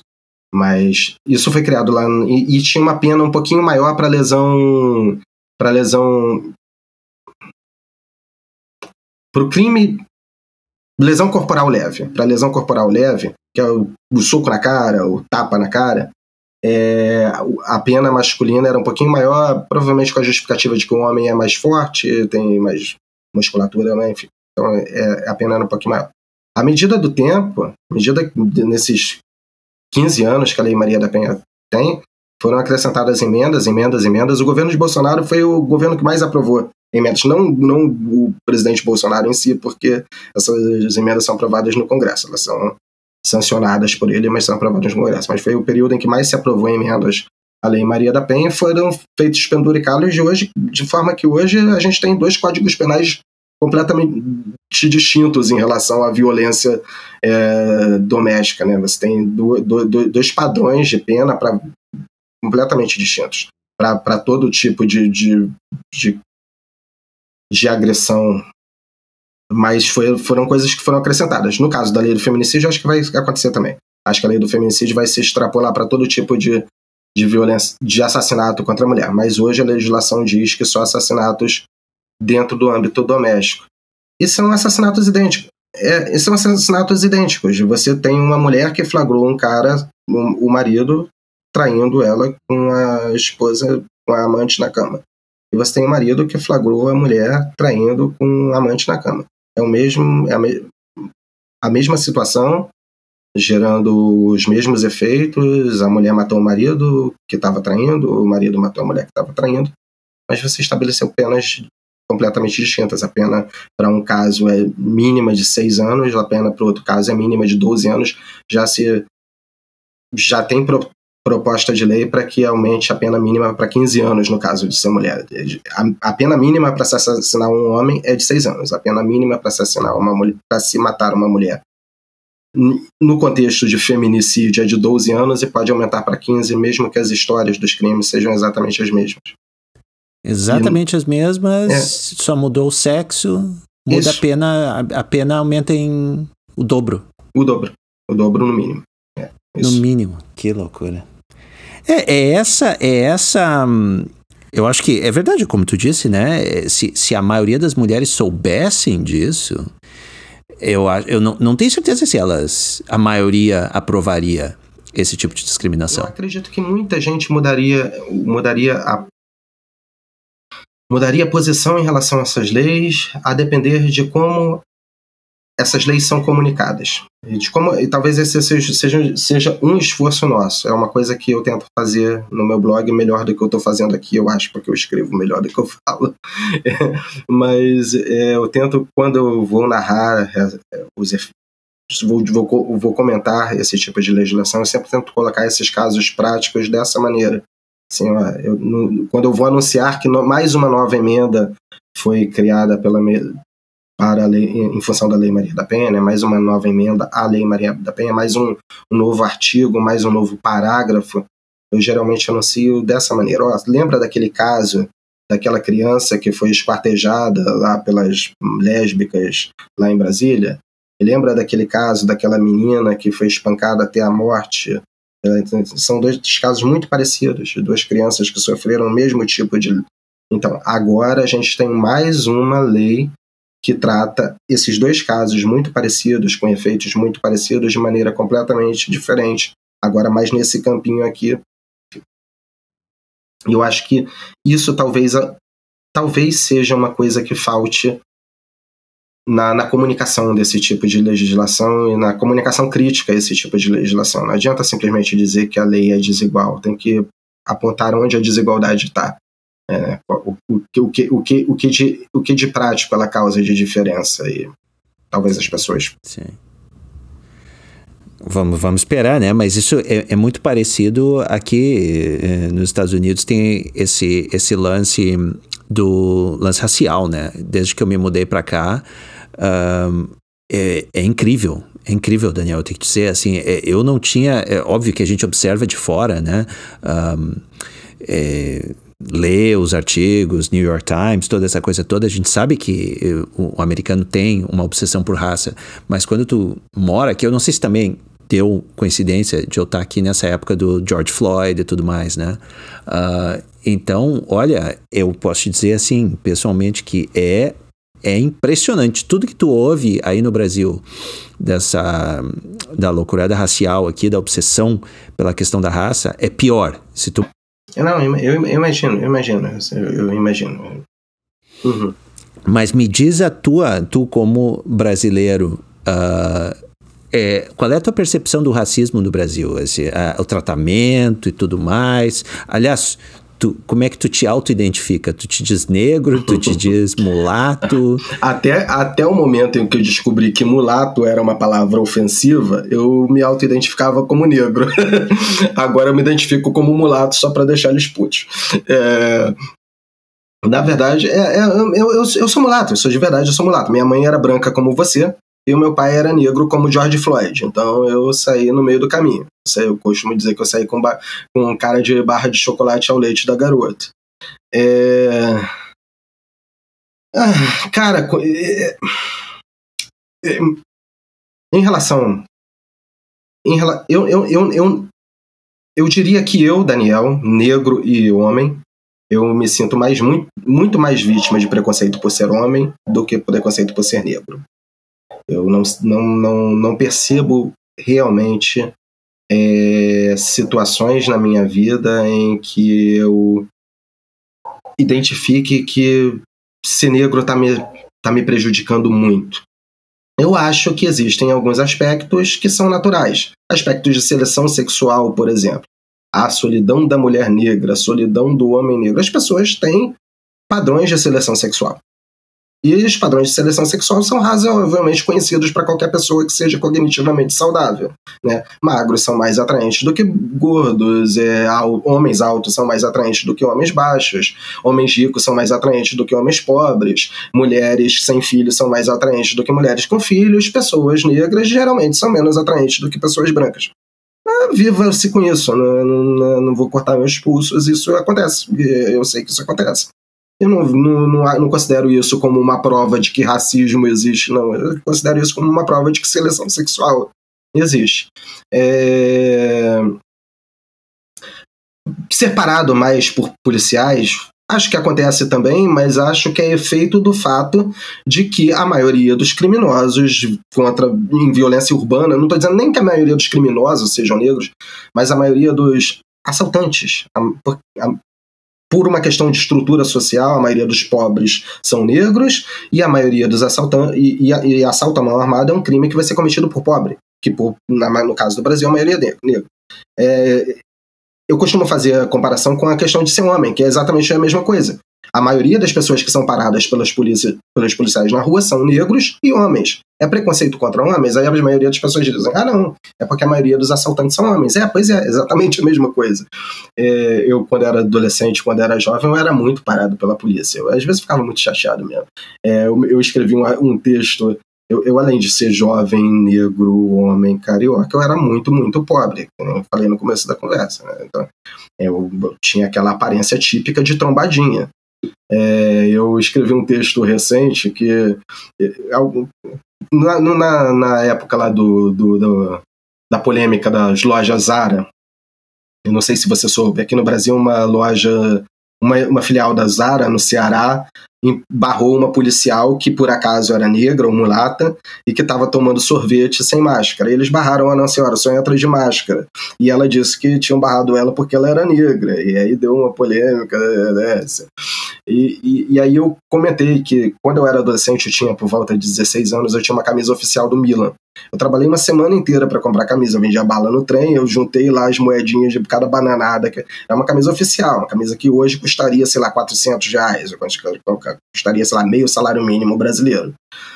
E era batata. Eu usava, eu metia aquela camisa do Milan e a polícia me parava. Porque o que, que eles viam? Pô, por que, que esse trombadinha tá com uma camisa do Milan? Onde, onde que esse cara arrumou? Se ele tem uma camisa do Milan, ele roubou. E se ele roubou a camisa do Milan, ele roubou alguma outra coisa. Então, é, era toda vez eu metia a camisa do Milan e parava. Ah, é racismo? Eu não sei se é racismo. Não acho, não chamaria isso de racismo. Nem, nem de racismo, é, racismo estrutural, não. É, se, se, isso é racismo, então a polícia parar um, um homens e não mulheres, na maioria das vezes, é o quê? É, é sexismo contra os homens. É, pois é, é, é, é. Não, sabe, eu tenho uma, eu tenho uma história para te contar. Uh, eu nasci e cri, me criei no Rio Grande do Sul, né? Então, uhum. a, fascista. A, a, a, minha percepção nazista, a, a, minha percepção de, de, de assaltante, por exemplo, deve ser é, bem diferente no, da tua. Exa porque, exatamente, exa eu, sabe? eu mencionava é, isso, é, é claro. E eu, claro, me, né? eu, me, eu me, me criei num bairro de classe baixa, uh, na zona sul de Porto Alegre. Mas, mas eu onde... mencionava isso. Eu mencionava isso no texto, desculpa, e, e no, a sua, essa sua percepção de, de assaltante que é diferente da minha, de qualquer forma ela tem os seus, seus critérios. Né? Não, não, não, são, provavelmente não são étnicos, mas são de outra coisa, são do corte de cabelo, a maioria. Então, então quando você vê um indivíduo com aquele, com, a, com aquele tipo, que é o, do, o tipo das cinco últimas vezes que você foi assaltado, você fica naturalmente receoso. Você fala, cara, no caso do Rio de Janeiro, como a maioria dos assaltantes são jovens mulatos, então a maioria das vezes que você vai ficar receoso quando você está andando na calçada é quando cruza com jovem mulato. Mas por é que você tenha nada contra os jovens mulatos em específico, é que você lembra instintivamente que as últimas vezes, cinco, cinco vezes que você foi assaltada foi por um jovem mulato e ali tá vindo um outro no, do outro lado da calçada. No Rio Grande do Sul, se não tem quase mulatos, os, os, os estereótipos serão outros. É, a, a, a, tinha bastante Porto Alegre, assim, a, visão, pelo menos na zona sul de Porto Alegre, onde, onde eu, e, e na década de, tipo, final dos 80, é, anos 90, era mais ou menos assim. Também não era era um pouco mulato, mas era mais pro muito mais pro até porque no Brasil tem esse problema, né? Problema, essa é, é, a solução, aliás, essa é uma vantagem do brasileiro que é, a gente é tudo meio misturado. E no, no Rio Grande do Sul, essa mistura era mais pro branco. Então, assim, a minha a minha percepção de marginal era o cara que usava o bonezinho, sabe? Que usava o chinelinho havaianas, bermudinha, sabe? A cor quase não entrava na, na questão, porque era todo mundo mais ou menos para branco, sabe? Assim, um pouquinho talvez mais para moreno, coisa assim, mas era, sabe? E tinha, tinha cara que tinha, se eu não me engano, tinha cara foguinho, assim, cabelo ruivo que vinha nos assaltar. Sim, sabe? sim, claro. Era, e, ah, e aí outra, outra, outra anedota que eu tenho para te contar muito interessante é que na minha juventude, nos meus 14 anos por aí, eu comecei a andar de skate. E aí eu andava com a gurizada ali do bairro, né, todos brancos, e a gente andava com aquelas roupas de skate assim, parecendo marginal. Cara, o momento que a gente entrava num shopping center sabe? Todos brancos. Vinha o segurança do shopping, já, o segurança já, sabe, do lado, assim, já ficava ali, olha, sabe? E, e nos dava uma pressão. Ó, o que, que vocês estão fazendo aqui, sabe? Ó, olha esse skate aí, não sei o que, sabe? Já nos dá uma pressão. Ou seja, sabe, a, a cor, ela é relevante no momento que ela, que ela te dá uma, que ela, que ela permite que tu preveja, né? um, um com, com maior que é o acaso é um, é algum um problema. É, é um, é, exato, é um critério entre muitos. No caso, no caso de uma população do Rio de Janeiro, onde a maioria dos pobres são negros ou mulatos, e por conta disso a maioria do, dos, dos criminosos de crimes urbanos, né, de assalto, de furto, de, de arrastão na praia serão negros e mulatos, é um elemento a mais, junto com esses elementos, com todos esses elementos que você citou aí, né? O, o, o, o, o, o, o jovem mulato muito bem vestido, é, em comparação, aqui no Rio de Janeiro mesmo, em comparação a de repente um branco com uma vestimenta muito mais pobre, com um bermudão, uma bermuda da Ciclone, que é quase um uniforme de traficante aqui no Rio de Janeiro, é, é uma bermuda da Ciclone, enfim. De repente aquele mulato não vai ser nem chamar atenção, não, não é a questão Isso. disso. É. É, mas, bom, pois é. E esses números do racismo, tu, tu já chegou a, a, dar uma olhada também nos é, Pois é, eu acho que o, o, traba de... o trabalho para ativista negro no Brasil fica fácil. Porque os dados. É, é, é, porque os dados de, de, de, de, desigualdade socioeconômica, como ou de diferença socioeconômica no Brasil, realmente desfavorecem os negros. A questão é de identificar se eles realmente desfavorecem por motivo de racismo ou desfavorecem porque grupos sociodemográficos são diferentes e sempre você vai ter diferença entre um grupo e outro. Mas os dados, socio, os dados estatísticos desfavorecem os flamenguistas no Rio de Janeiro, mas não significa que os flamenguistas são vítimas de opressão e que os tricolores são privilegiados e que a gente vive numa sociedade flamenguistofóbica. É, são dois grupos demográficos diferentes. É claro que eu acho que os negros, de fato, quer dizer, eu acho que o fator que, que explica melhor o fato dos negros estarem muito pior no Brasil e na, na América como todo, é claro, é escravidão relativamente recente. Eu não nego isso. Eu, há 200 anos atrás, o Brasil, a América do Sul, a América inteira tinha escravidão e a maioria dos negros são descendentes daqueles escravos e a maioria dos brancos são descendentes, se não de proprietários de escravos, de proprietários de terra, gente que saiu do, da, da, classe média daquele período. Então, é óbvio, isso, tem, isso deixa uma marca é, que demora para ser apagada demograficamente. Então você vai ter boa parte de negros que eram descendentes negros pobres, que eram descendentes de negros pobres, que eram descendentes de negros pobres, que eram descendentes de negros pobres, não, isso, isso somado com a condição, com a, a péssima uh, condição econômica do Brasil, com, a, com o péssimo manejo econômico do Brasil, né, que praticamente garante que uma pessoa que nasce pobre continue na pobreza, né? Porque é uma, é uma questão é uma questão do manejo político da, da, da economia no Brasil, né? Que é, então, não, que não, então acaba, deixa... a, acaba facilitando acaba facilitando a narrativa desses movimentos porque não precisa fraudar estatística nenhuma, precisa apenas interpretar essas, essas estatísticas reais como sendo justificadas por uma espécie de racismo. Eu gosto sempre de apontar exatamente a, incoerência entre esse, esses dados estatísticos de negros versus brancos com os dados, incoerência na leitura né, desses dados estatísticos negros versus brancos, em comparação aos dados estatísticos de mulheres versus homens. Porque se você der uma rastreada cuidadosa nos dados sociodemográficos de homens e de mulheres e de negros e brancos, você vai perceber que os dados sociodemográficos de homens e mulheres e negros e brancos se parecem muito contra os, contra os homens. Ou seja, os negros são a maioria dos moradores de rua e os homens também. Os negros são a maioria dos presidiários e os homens também. Os negros são a maioria das vítimas de homicídio e os homens também. Os negros são a maioria dos, dos, é, é, dos que não conseguem ensino superior e os homens também. Os negros são a maioria dos moradores de barracos de madeira e os homens também. Os negros são a maioria dos que não têm acesso a saneamento básico e os homens também. Os negros são a maioria. Entretanto, a leitura que se faz sobre esses dois grupos é completamente diferente. Os negros são vítimas de, de, de opressão contra, em relação aos brancos por causa de todas essas variáveis. E os, e os homens são privilegiados apesar de todas essas variáveis, que geralmente nem são ditas, mas quando são ditas, apesar disso, os homens são os privilegiados. Mas como, como, como essas variáveis, elas em si, elas não explicam nenhuma relação de, de opressão e de, de, de privilégio. É claro, os negros, sim, estão piores sociodemograficamente, é, se a gente olhar coletivamente, é claro que a Thais Araújo não está pior do que você. Thais Araújo mora numa mansão bem bacana lá no Recreio dos Bandeirantes. Mas é, os negros, de modo geral, estão piores do que os brancos, e mas isso não significa que especificamente os negros são vítimas de. Na minha interpretação, isso não significa que os negros são individualmente vítimas de racismo, de opressão. É efeito de efeito histórico do fato de que a maioria de nós descende de escravos.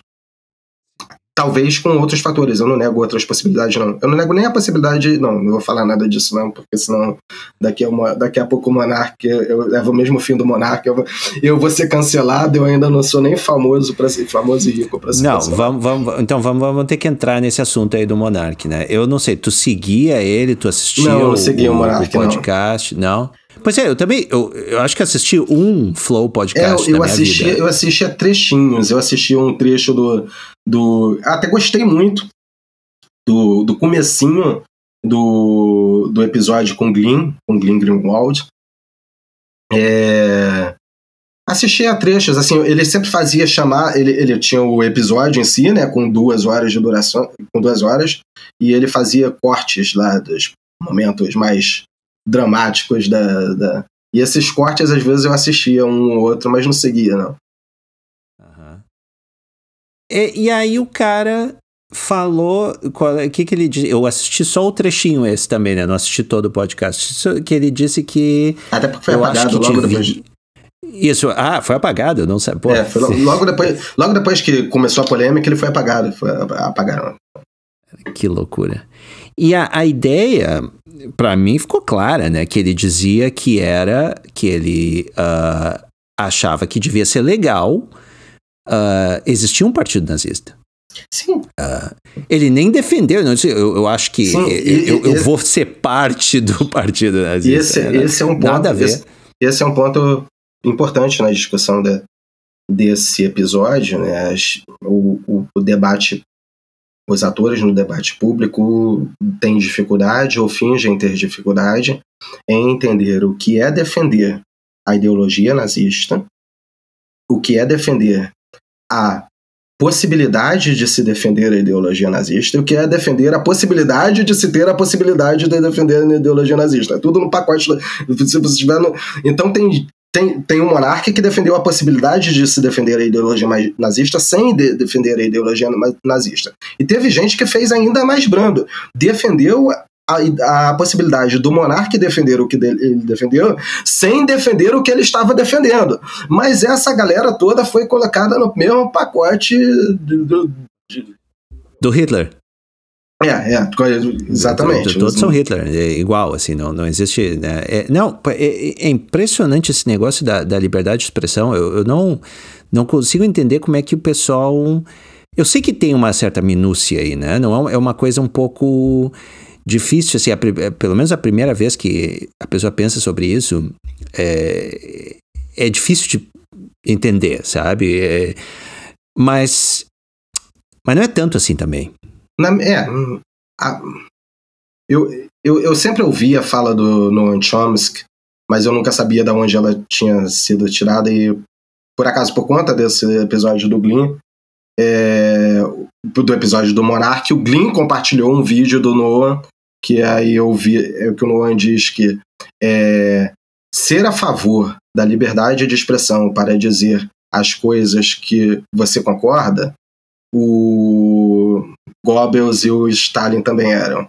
É, o, que, o, que justifica a liberdade de expressão é exatamente ser a favor das, da, das coisas que você acha que são absurdas, das ideias que você acha que são absurdas. De expressar as ideias que você acha é, que é Exatamente. É? Você defender que a liberdade de expressão não está limitada a você dizer coisas apenas que não são absurdas é defender a liberdade de expressão de dizer que esse suco de laranja com alguma coisa batizando ele, tá gostosíssimo. Mas não, ninguém vai ficar puto por causa disso.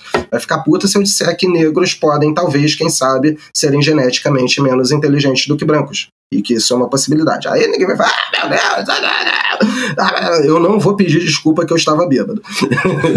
É, eu não vou fazer que nem o Monark. Eu acho que o Monark cometeu esse erro, inclusive. Ele não deveria ter pedido desculpas. Pois é, eu, pois é, foi uma coisa que eu notei também nele, que ele foi depois e pediu desculpa demais, assim, foi além do, tipo, ele, ele não fez nada de errado para pedir desculpa sabe? Eu, eu não entendo, assim, as pessoas... É claro que as pessoas vão se ofender, né? Mas isso a gente sabe que qualquer um vai se ofender por qualquer coisa, sabe? E não funciona, e não funciona. E não funciona. É, tanto, tanto é que ele pediu desculpa lá, disse que estava bêbado, que foi mal, que desculpa, que ele nunca mais faz isso, e ele continua banido do YouTube. Tentou fazer uma segunda conta lá. Não, e a, e, a, e a ideia de que assim que ele. Que, ele que, eu, que eu vi muita gente falando que ele deveria é, tocar nesses assuntos com mais rigor, com maior rigor, sabe? Com mais. ser mais cuidadoso. Geralmente pessoas muito cuidadosas e muito rigorosas né, nas opiniões que dão por aí. Enfim. Não, e, e, e, tipo, não tem como, eu, eu, eu me lembrei da, da questão, não sei se tu já, como ateu, é, teve aquele famoso livro do Daniel Dennett, um, agora, agora me esqueci do nome, mas ele... Pois ele tem um, teve um, um, livro também que ele publicou na época dos, dos, uh, dos ateus, uh, dos neo-ateus, né? Que foi, foi famoso. Agora eu, eu, completamente me esqueci do nome do livro dele. E ele disse que ele foi dos, do, uh, do, dos quatro esses, né? Do Sam Harris, o Christopher Hitchens, o, o Dennett e o Richard Dawkins. O Dennett era o mais, assim, uh, contido, mais respeitoso, mais assim, cheio das frescuras, sabe, para atacar a religião. E esse livro que ele escreveu contra a religião não, não, não é contra a religião. É, é, tipo assim, sabe, foi pisando em ovos. Eu li partes, eu não, não cheguei a, a terminar. E ele disse que ainda assim ele atraiu, assim, sabe, o ódio Várias pessoas se ofenderam e tudo mais. Tanto que ele chegou no final e disse: Olha, não, não adianta. Não adianta, basicamente, sabe? Se a pessoa quer se ofender, ela vai se ofender de qualquer maneira. Uhum. Uhum. Sabe? Então, eu, eu, não vejo por que um monarca, né, é, é, falar isso, para pedir desculpa de uma coisa que ele sabe que, que não vai. Ou, ou de, tratar de uma maneira mais assim, que o rigor, ah, que rigor e tal. Até o podcast dele funcionava, pelo que eu entendi, justamente por ser uma coisa. Porque não era rigoroso. Porque não era rigoroso, era um papo de bar, assim, sabe? Que as pessoas queriam ouvir. E aí não, não pode, tem que tratar isso como se fosse assim, sabe? Sei lá, um tratado a, de. A Maria Clara Dias, a doutora lá de filosofia da Faculdade da Pesquisa Lesbocídio. É. ser tão rigoroso é. quanto ela. Algumas das pessoas que, que saíram em defesa do monarca são é, particular, são judeus, né? são judeus o Glyn, Greenwald, é, mas teve, teve, mais, teve mais judeu que saiu diretamente em defesa do. do... Sim, teve aquele cara do, do de um partido liberal do Brasil, não? Como é que é? Maltausch? Ah, o sim, o Narlock. Ah, o Maltausch, é, o Gustavo Maltausch. O Narlock é o judeu? É. Não sei. Mas o Maltausch é... Narlock é, soa, é, soa é, esse, é, é, eu não sei, mas o Gustavo, é, o Gustavo é com certeza judeu. Escreveu um artigo para a Folha dizendo, inclusive, isso. É eu, como judeu, defendo é, é, a mesma coisa que eu. Eu, como negro, defendo o direito de ofender os negros. É, eu, eu, eu acho que liberdade de expressão só deveria ter limite mesmo em, é, em, em situação específica de calúnia, né, que é, que é acusar, acusar alguém diretamente de ter cometido um crime que não cometeu. a, a, o mero se sentir ofendido para mim não é argumento nunca. Eu me lembro de. A primeira vez que eu tive percep, essa percepção em relação, por exemplo, injúria racial, é, foi. Eu, eu, até os na minha adolescência eu gostava muito de futebol, ia para estádio de futebol. É, é, e teve um episódio é, com o Grafite, né, jogador negro brasileiro, com o argentino De Sábato, em que o De Sábato, no meio de uma partida, chamou o Grafite de macaco. E aí ele foi parar na delegacia, teve um carnaval, a delegacia prender, pararam o jogo, a polícia entrou em campo, levou ele algemado, eu acho que não foi preso, não. Ele ficou no Brasil alguns dias detido e depois foi liberado para responder processo. Não foi preso, né? Quer dizer, não ficou muito tempo preso, né? Mas teve um carnaval em torno da e na época eu era frequentador de estádio e, e eu me choquei, porque eu falei, nossa, mas um estádio é o melhor lugar do mundo para ofender pessoas. Né? Começa desde a hora que eu entro, na, no, na, que eu subo o, o, a rampa do Maracanã, a rampa lá da, do Bellini, até o momento que eu desço a rampa do Bellini, eu tô xingando alguém, eu tô xingando alguém de qualquer coisa, eu tô xingando o Vascaíno de viado, de filho da puta, tô xingando o paulista de tomando o paulista tomar no cu. É, quando o juiz entra, eu xingo o juiz, e quando o jogador do time adversário entra, eu xingo o jogador do time adversário, e a galera lá do, do outro lado me xinga e eu tô ouvindo eles me xingando e eu sei que durante as não são muito elogiosas, é sempre o zagueiro xingando o atacante, o atacante xingando o zagueiro, o juiz xingando os dois. Como é que alguém. Vale tudo. Simplesmente. É, né, é, a ideia, é, no, no, meio daqueles vá tomar um cu viado paulista, tomar no. Alguém xingou macaco e acabou o mundo. Assim, tipo, ficou em silêncio. Parou, parou. Nossa! Meu Deus! esse, isso aí não pode. Chamou, esse não. Chamou de. Esse não pode. Não, macaco não, calma.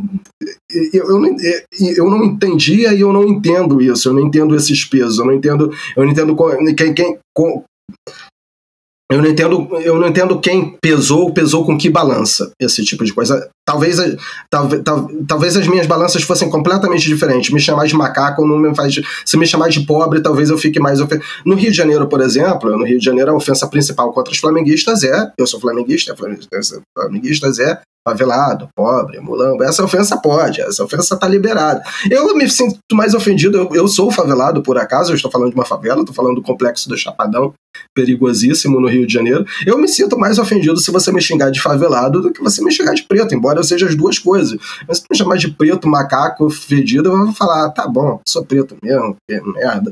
Agora, se tu me chamar de favelado, eu vou falar, poxa, que droga, eu não consegui sair dessa vida ainda, eu tô, vou ficar, posso ficar bem mais chateado. Mas xingar de favelado pode. O legislador entendeu que xingar de favelado é uma ofensa pequenininha que, que dá só seis meses de. Agora, xingar de preto não, xingar de preto é ruim. É, essa fixação nas palavras, né? Aqui, é, é, aqui tem essa coisa também com a, com a famosa palavra é, N-word, né? Que eles é. dizem. É, essa aí, que aí o, não, não pode falar. E, e, é impressionante, não pode falar assim em qualquer contexto sabe? Um branco, um branco não pode falar. Um, um, um negro pode.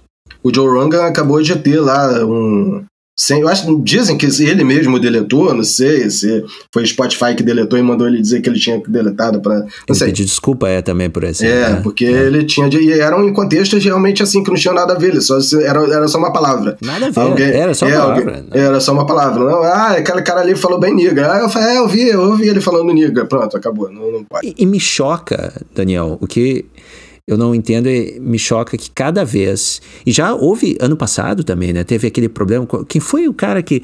Foi o Constantino que.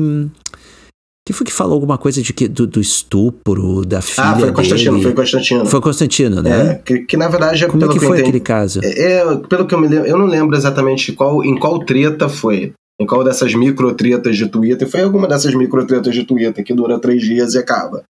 É, mas era alguém, era uma falsa acusação de estupro. Eu, eu acho que era o tal da Fernanda. Da, da menina lá da, do Balneário Camboriú, é, da é, Mari Ferrer, né, que fez uma acusação de estupro Pode dizer que é falsa? Não, não posso não, que ela vai me processar por calúnia.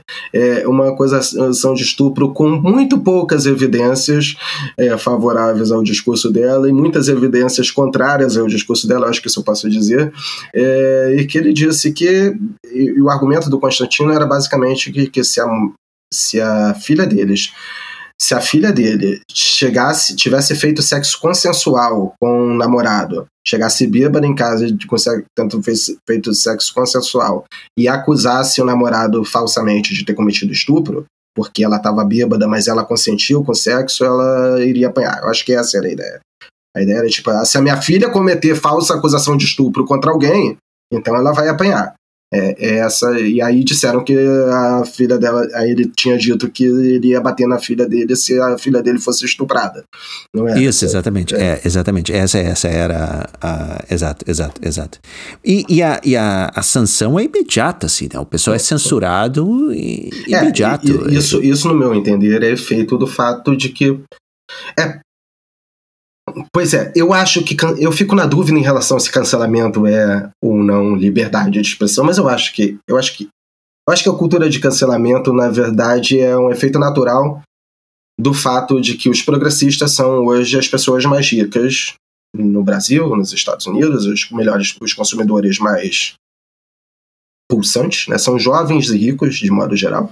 Então é gente que consome muito, que consome bem, que consome Calvin Klein, que consome Jack Daniels, que consome o melhor e do mais caro. E óbvio que as empresas estão mais preocupadas em perder esse consumidor do que perder um consumidor que de repente é mais ponderado, de repente tem. Mas que não é o melhor consumidor deles. Né? Então, se o típico consumidor de da Apple, seu tipo consumidor do Jack Daniels, seu tipo consumidor das melhores fragrâncias de perfume, grita e diz que não vai mais consumir dessas empresas enquanto elas patrocinarem fulano ou fulano de tal, não interessa quem é o fulano ou fulano de tal, é... essa empresa vai perder dinheiro, essa empresa não quer perder dinheiro. Foi o que aconteceu agora com o Spotify, as ações do Spotify caíram, eu acompanhei, caíram bastante significativamente depois da polêmica do Joe Rogan, porque o serviço do Spotify é vender música e meia dúzia de músicos disseram lá a gente não quer mais ter o Spotify. Aí... É, quanto a isso, eu, eu, vou te dizer a minha opinião e aí tu, tu me diz a tua. Mas eu, eu acho que, assim, uh, esse negócio do cancelamento, né? Se é ou não uh, uma ameaça à liberdade de expressão. Eu acho que depende, depende de como é que ele está sendo usado, porque a, a ameaça à liberdade de expressão pode vir do Estado, pode, óbvio, e é a mais perigosa, digamos assim, uh, mas ela pode vir da sociedade também. É, não, não foi nem, não foi nem o, o, sentido que eu disse. Não é questão de se ele é ameaça, de se ele é uma ameaça, eu acho que é.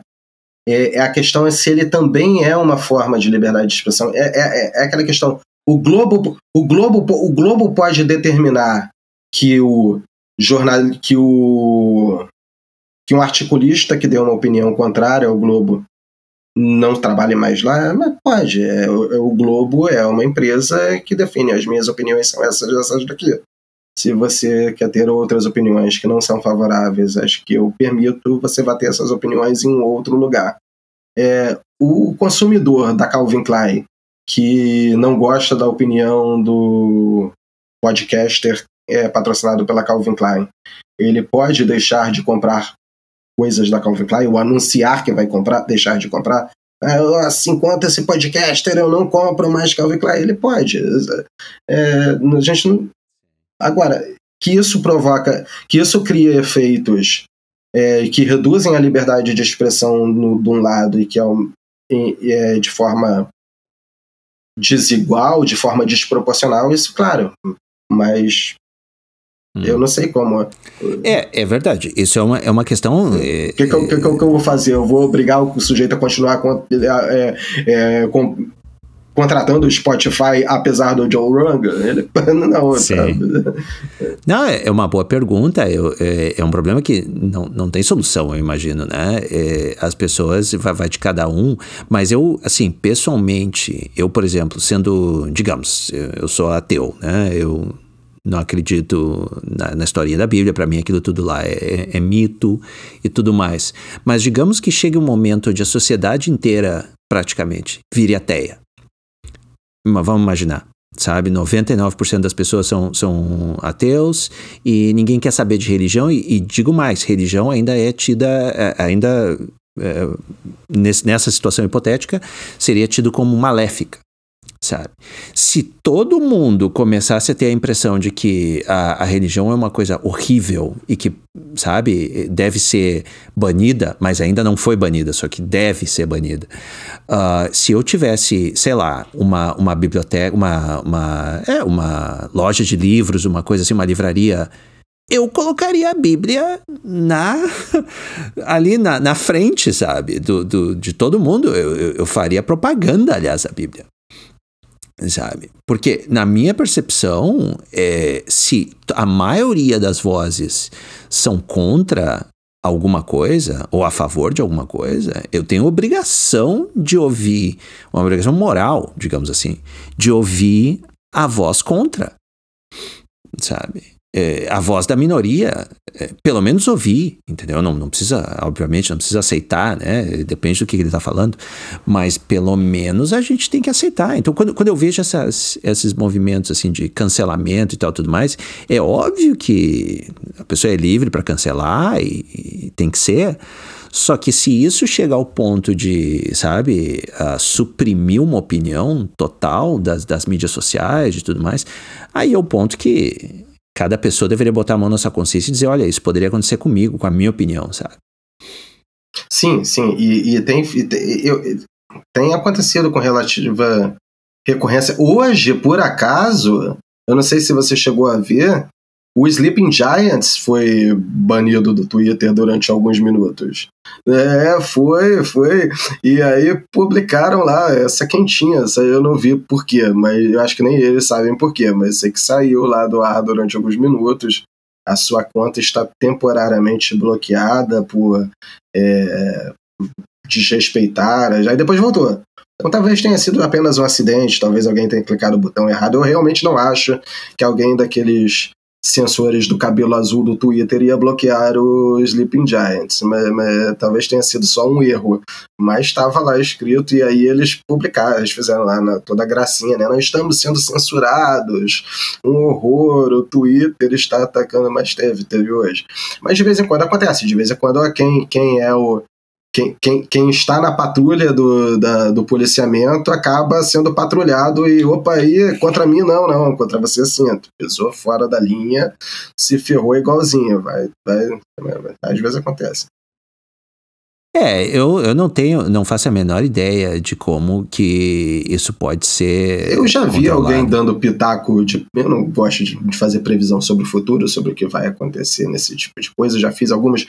Lá em 2002, é, quando criou-se o sistema de cotas racistas, eu fazia a previsão severa lá, eu batia na mesa e falava: não, isso não vai passar pelo STF, isso é absurdo, a Constituição brasileira diz que não pode criar discriminação com base em etnia, isso está claro. O STF, seis ou sete anos depois, fez uma reinterpretação lá: não, é, não pode criar. É, preconceito contra as pessoas com base na raça, desde que essas pessoas sejam iguais, o que não é o caso dos negros e os brancos, porque os negros estão em situação de desigualdade, então nesse caso pode. E aí eu parei de fazer previsão nessas situações é, sociológicas, eu fico esperando o que vai acontecer. Mas teve algum momento é, recente, eu li algum texto de alguém dizendo que acreditava que no futuro você ia ter empresas para fugir dessa onda de cancelamentos, empresas especializadas em fascistas e empresas especializadas em progressistas. É, e aí, quem fosse fascista cancelava dos progressistas, e quem fosse progressista cancelava dos fascistas, e todo mundo ficava bem. Em algumas marcas eu já vejo isso, na né? Ambev eu, eu vejo isso de alguma maneira. A Skol virou, a, no Brasil, a Skol virou a cerveja progressista pobre da Ambev.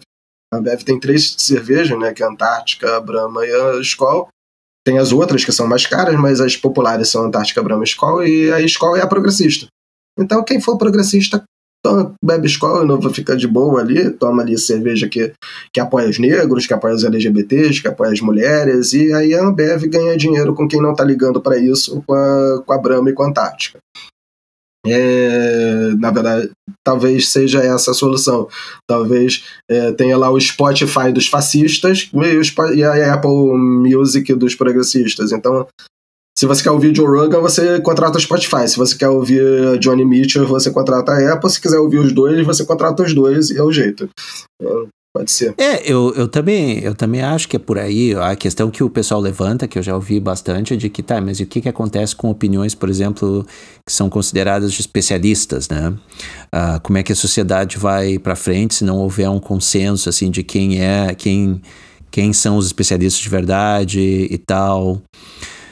Mas eu não sei, eu acho que já acabou. O próprio Covid aí, né, veio para mostrar a pandemia de que isso é muito mais complicado do que, ah, não, nós temos aqui esses especialistas e tem que ouvir a opinião deles, sabe? É, é, eu, na minha opinião, deveria ter também o especialista fascista, o especialista, sabe, uh, uh, pessoalista, ou sei lá o que. E aí tu tem que ouvir, tu te, se, se, a pessoa que, o, o, político, digamos assim, né, a pessoa que, que vai tomar a decisão social, teria que ouvir cada um desses aí e formar a sua própria opinião, né?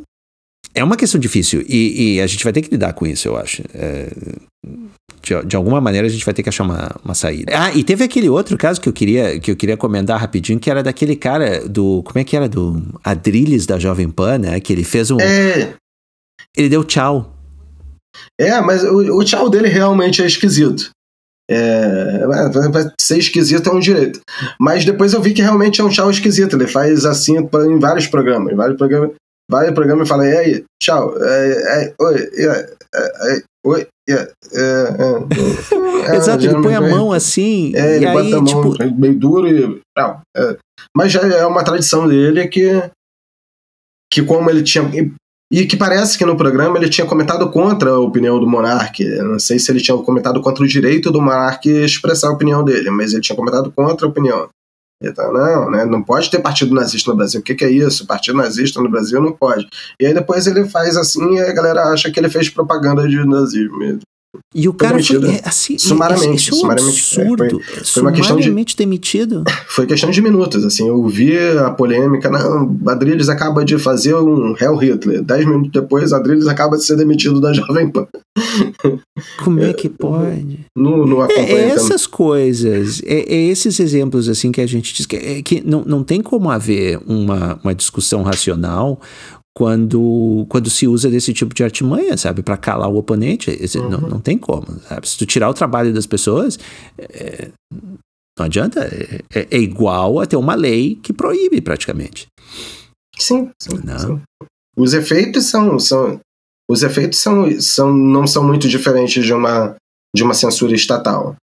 Mas a questão é que o mecanismo ele é mais complexo de, de, de se opor do que uma censura estatal. Sim, teria que ser, Daniel, na minha opinião, teria que vir da consciência de cada um, né? Teria que ser assim, as pessoas têm que se educar e entender que a liberdade de expressão é preciosa e precisa se defender assim de qualquer maneira, sabe?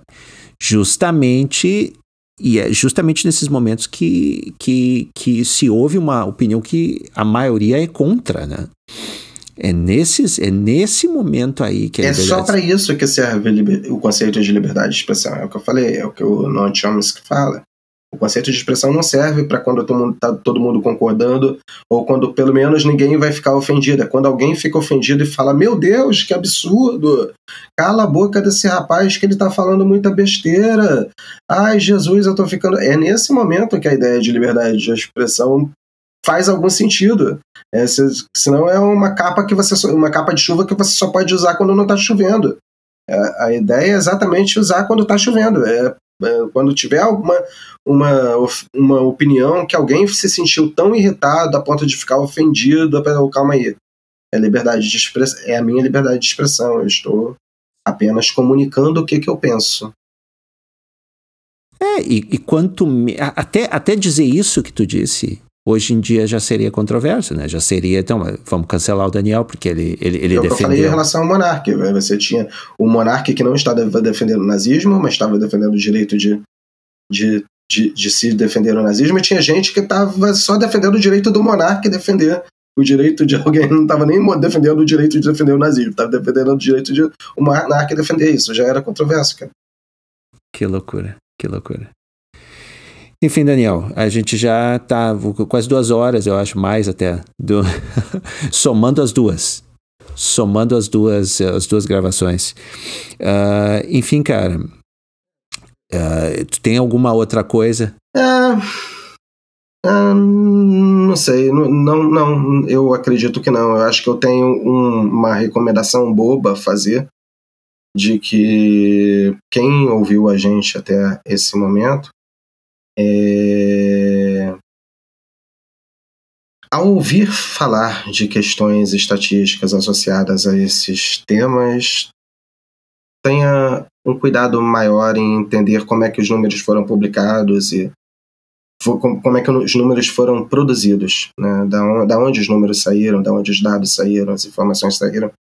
Acho que essa lá no meu trabalho lá na quem quem, não, quem é homotransfobia não matou hoje, que era um nome que ninguém lembrava, e agora é quem números, que é outro nome que ninguém lembra também.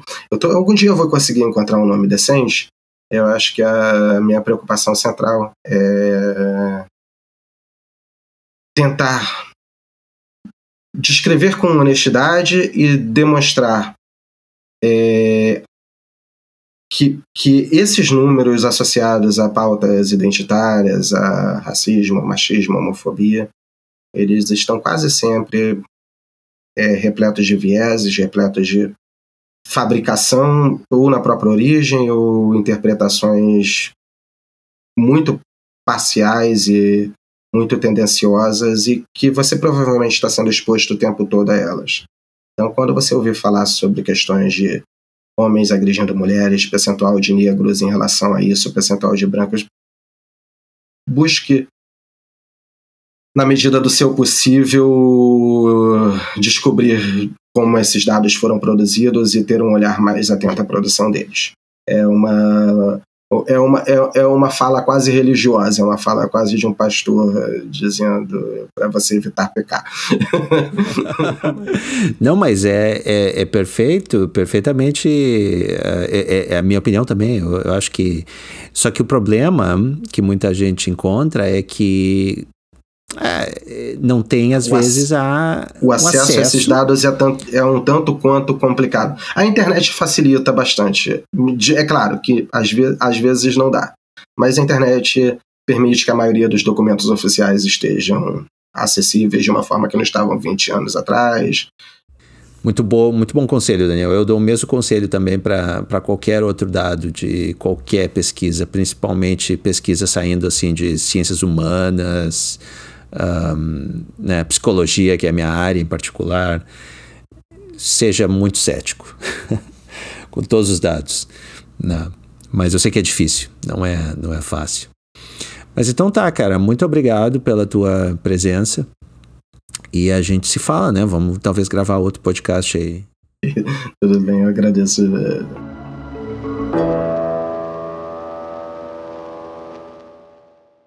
Se você gostou desse podcast, Pode ajudar a divulgar compartilhando nas mídias sociais ou no seu blog, e deixando uma avaliação no iTunes ou na plataforma que você usa. Você também pode ajudar fazendo uma contribuição pelo Apoia-se. O raciocínio aberto só existe graças ao apoio de ouvintes como você.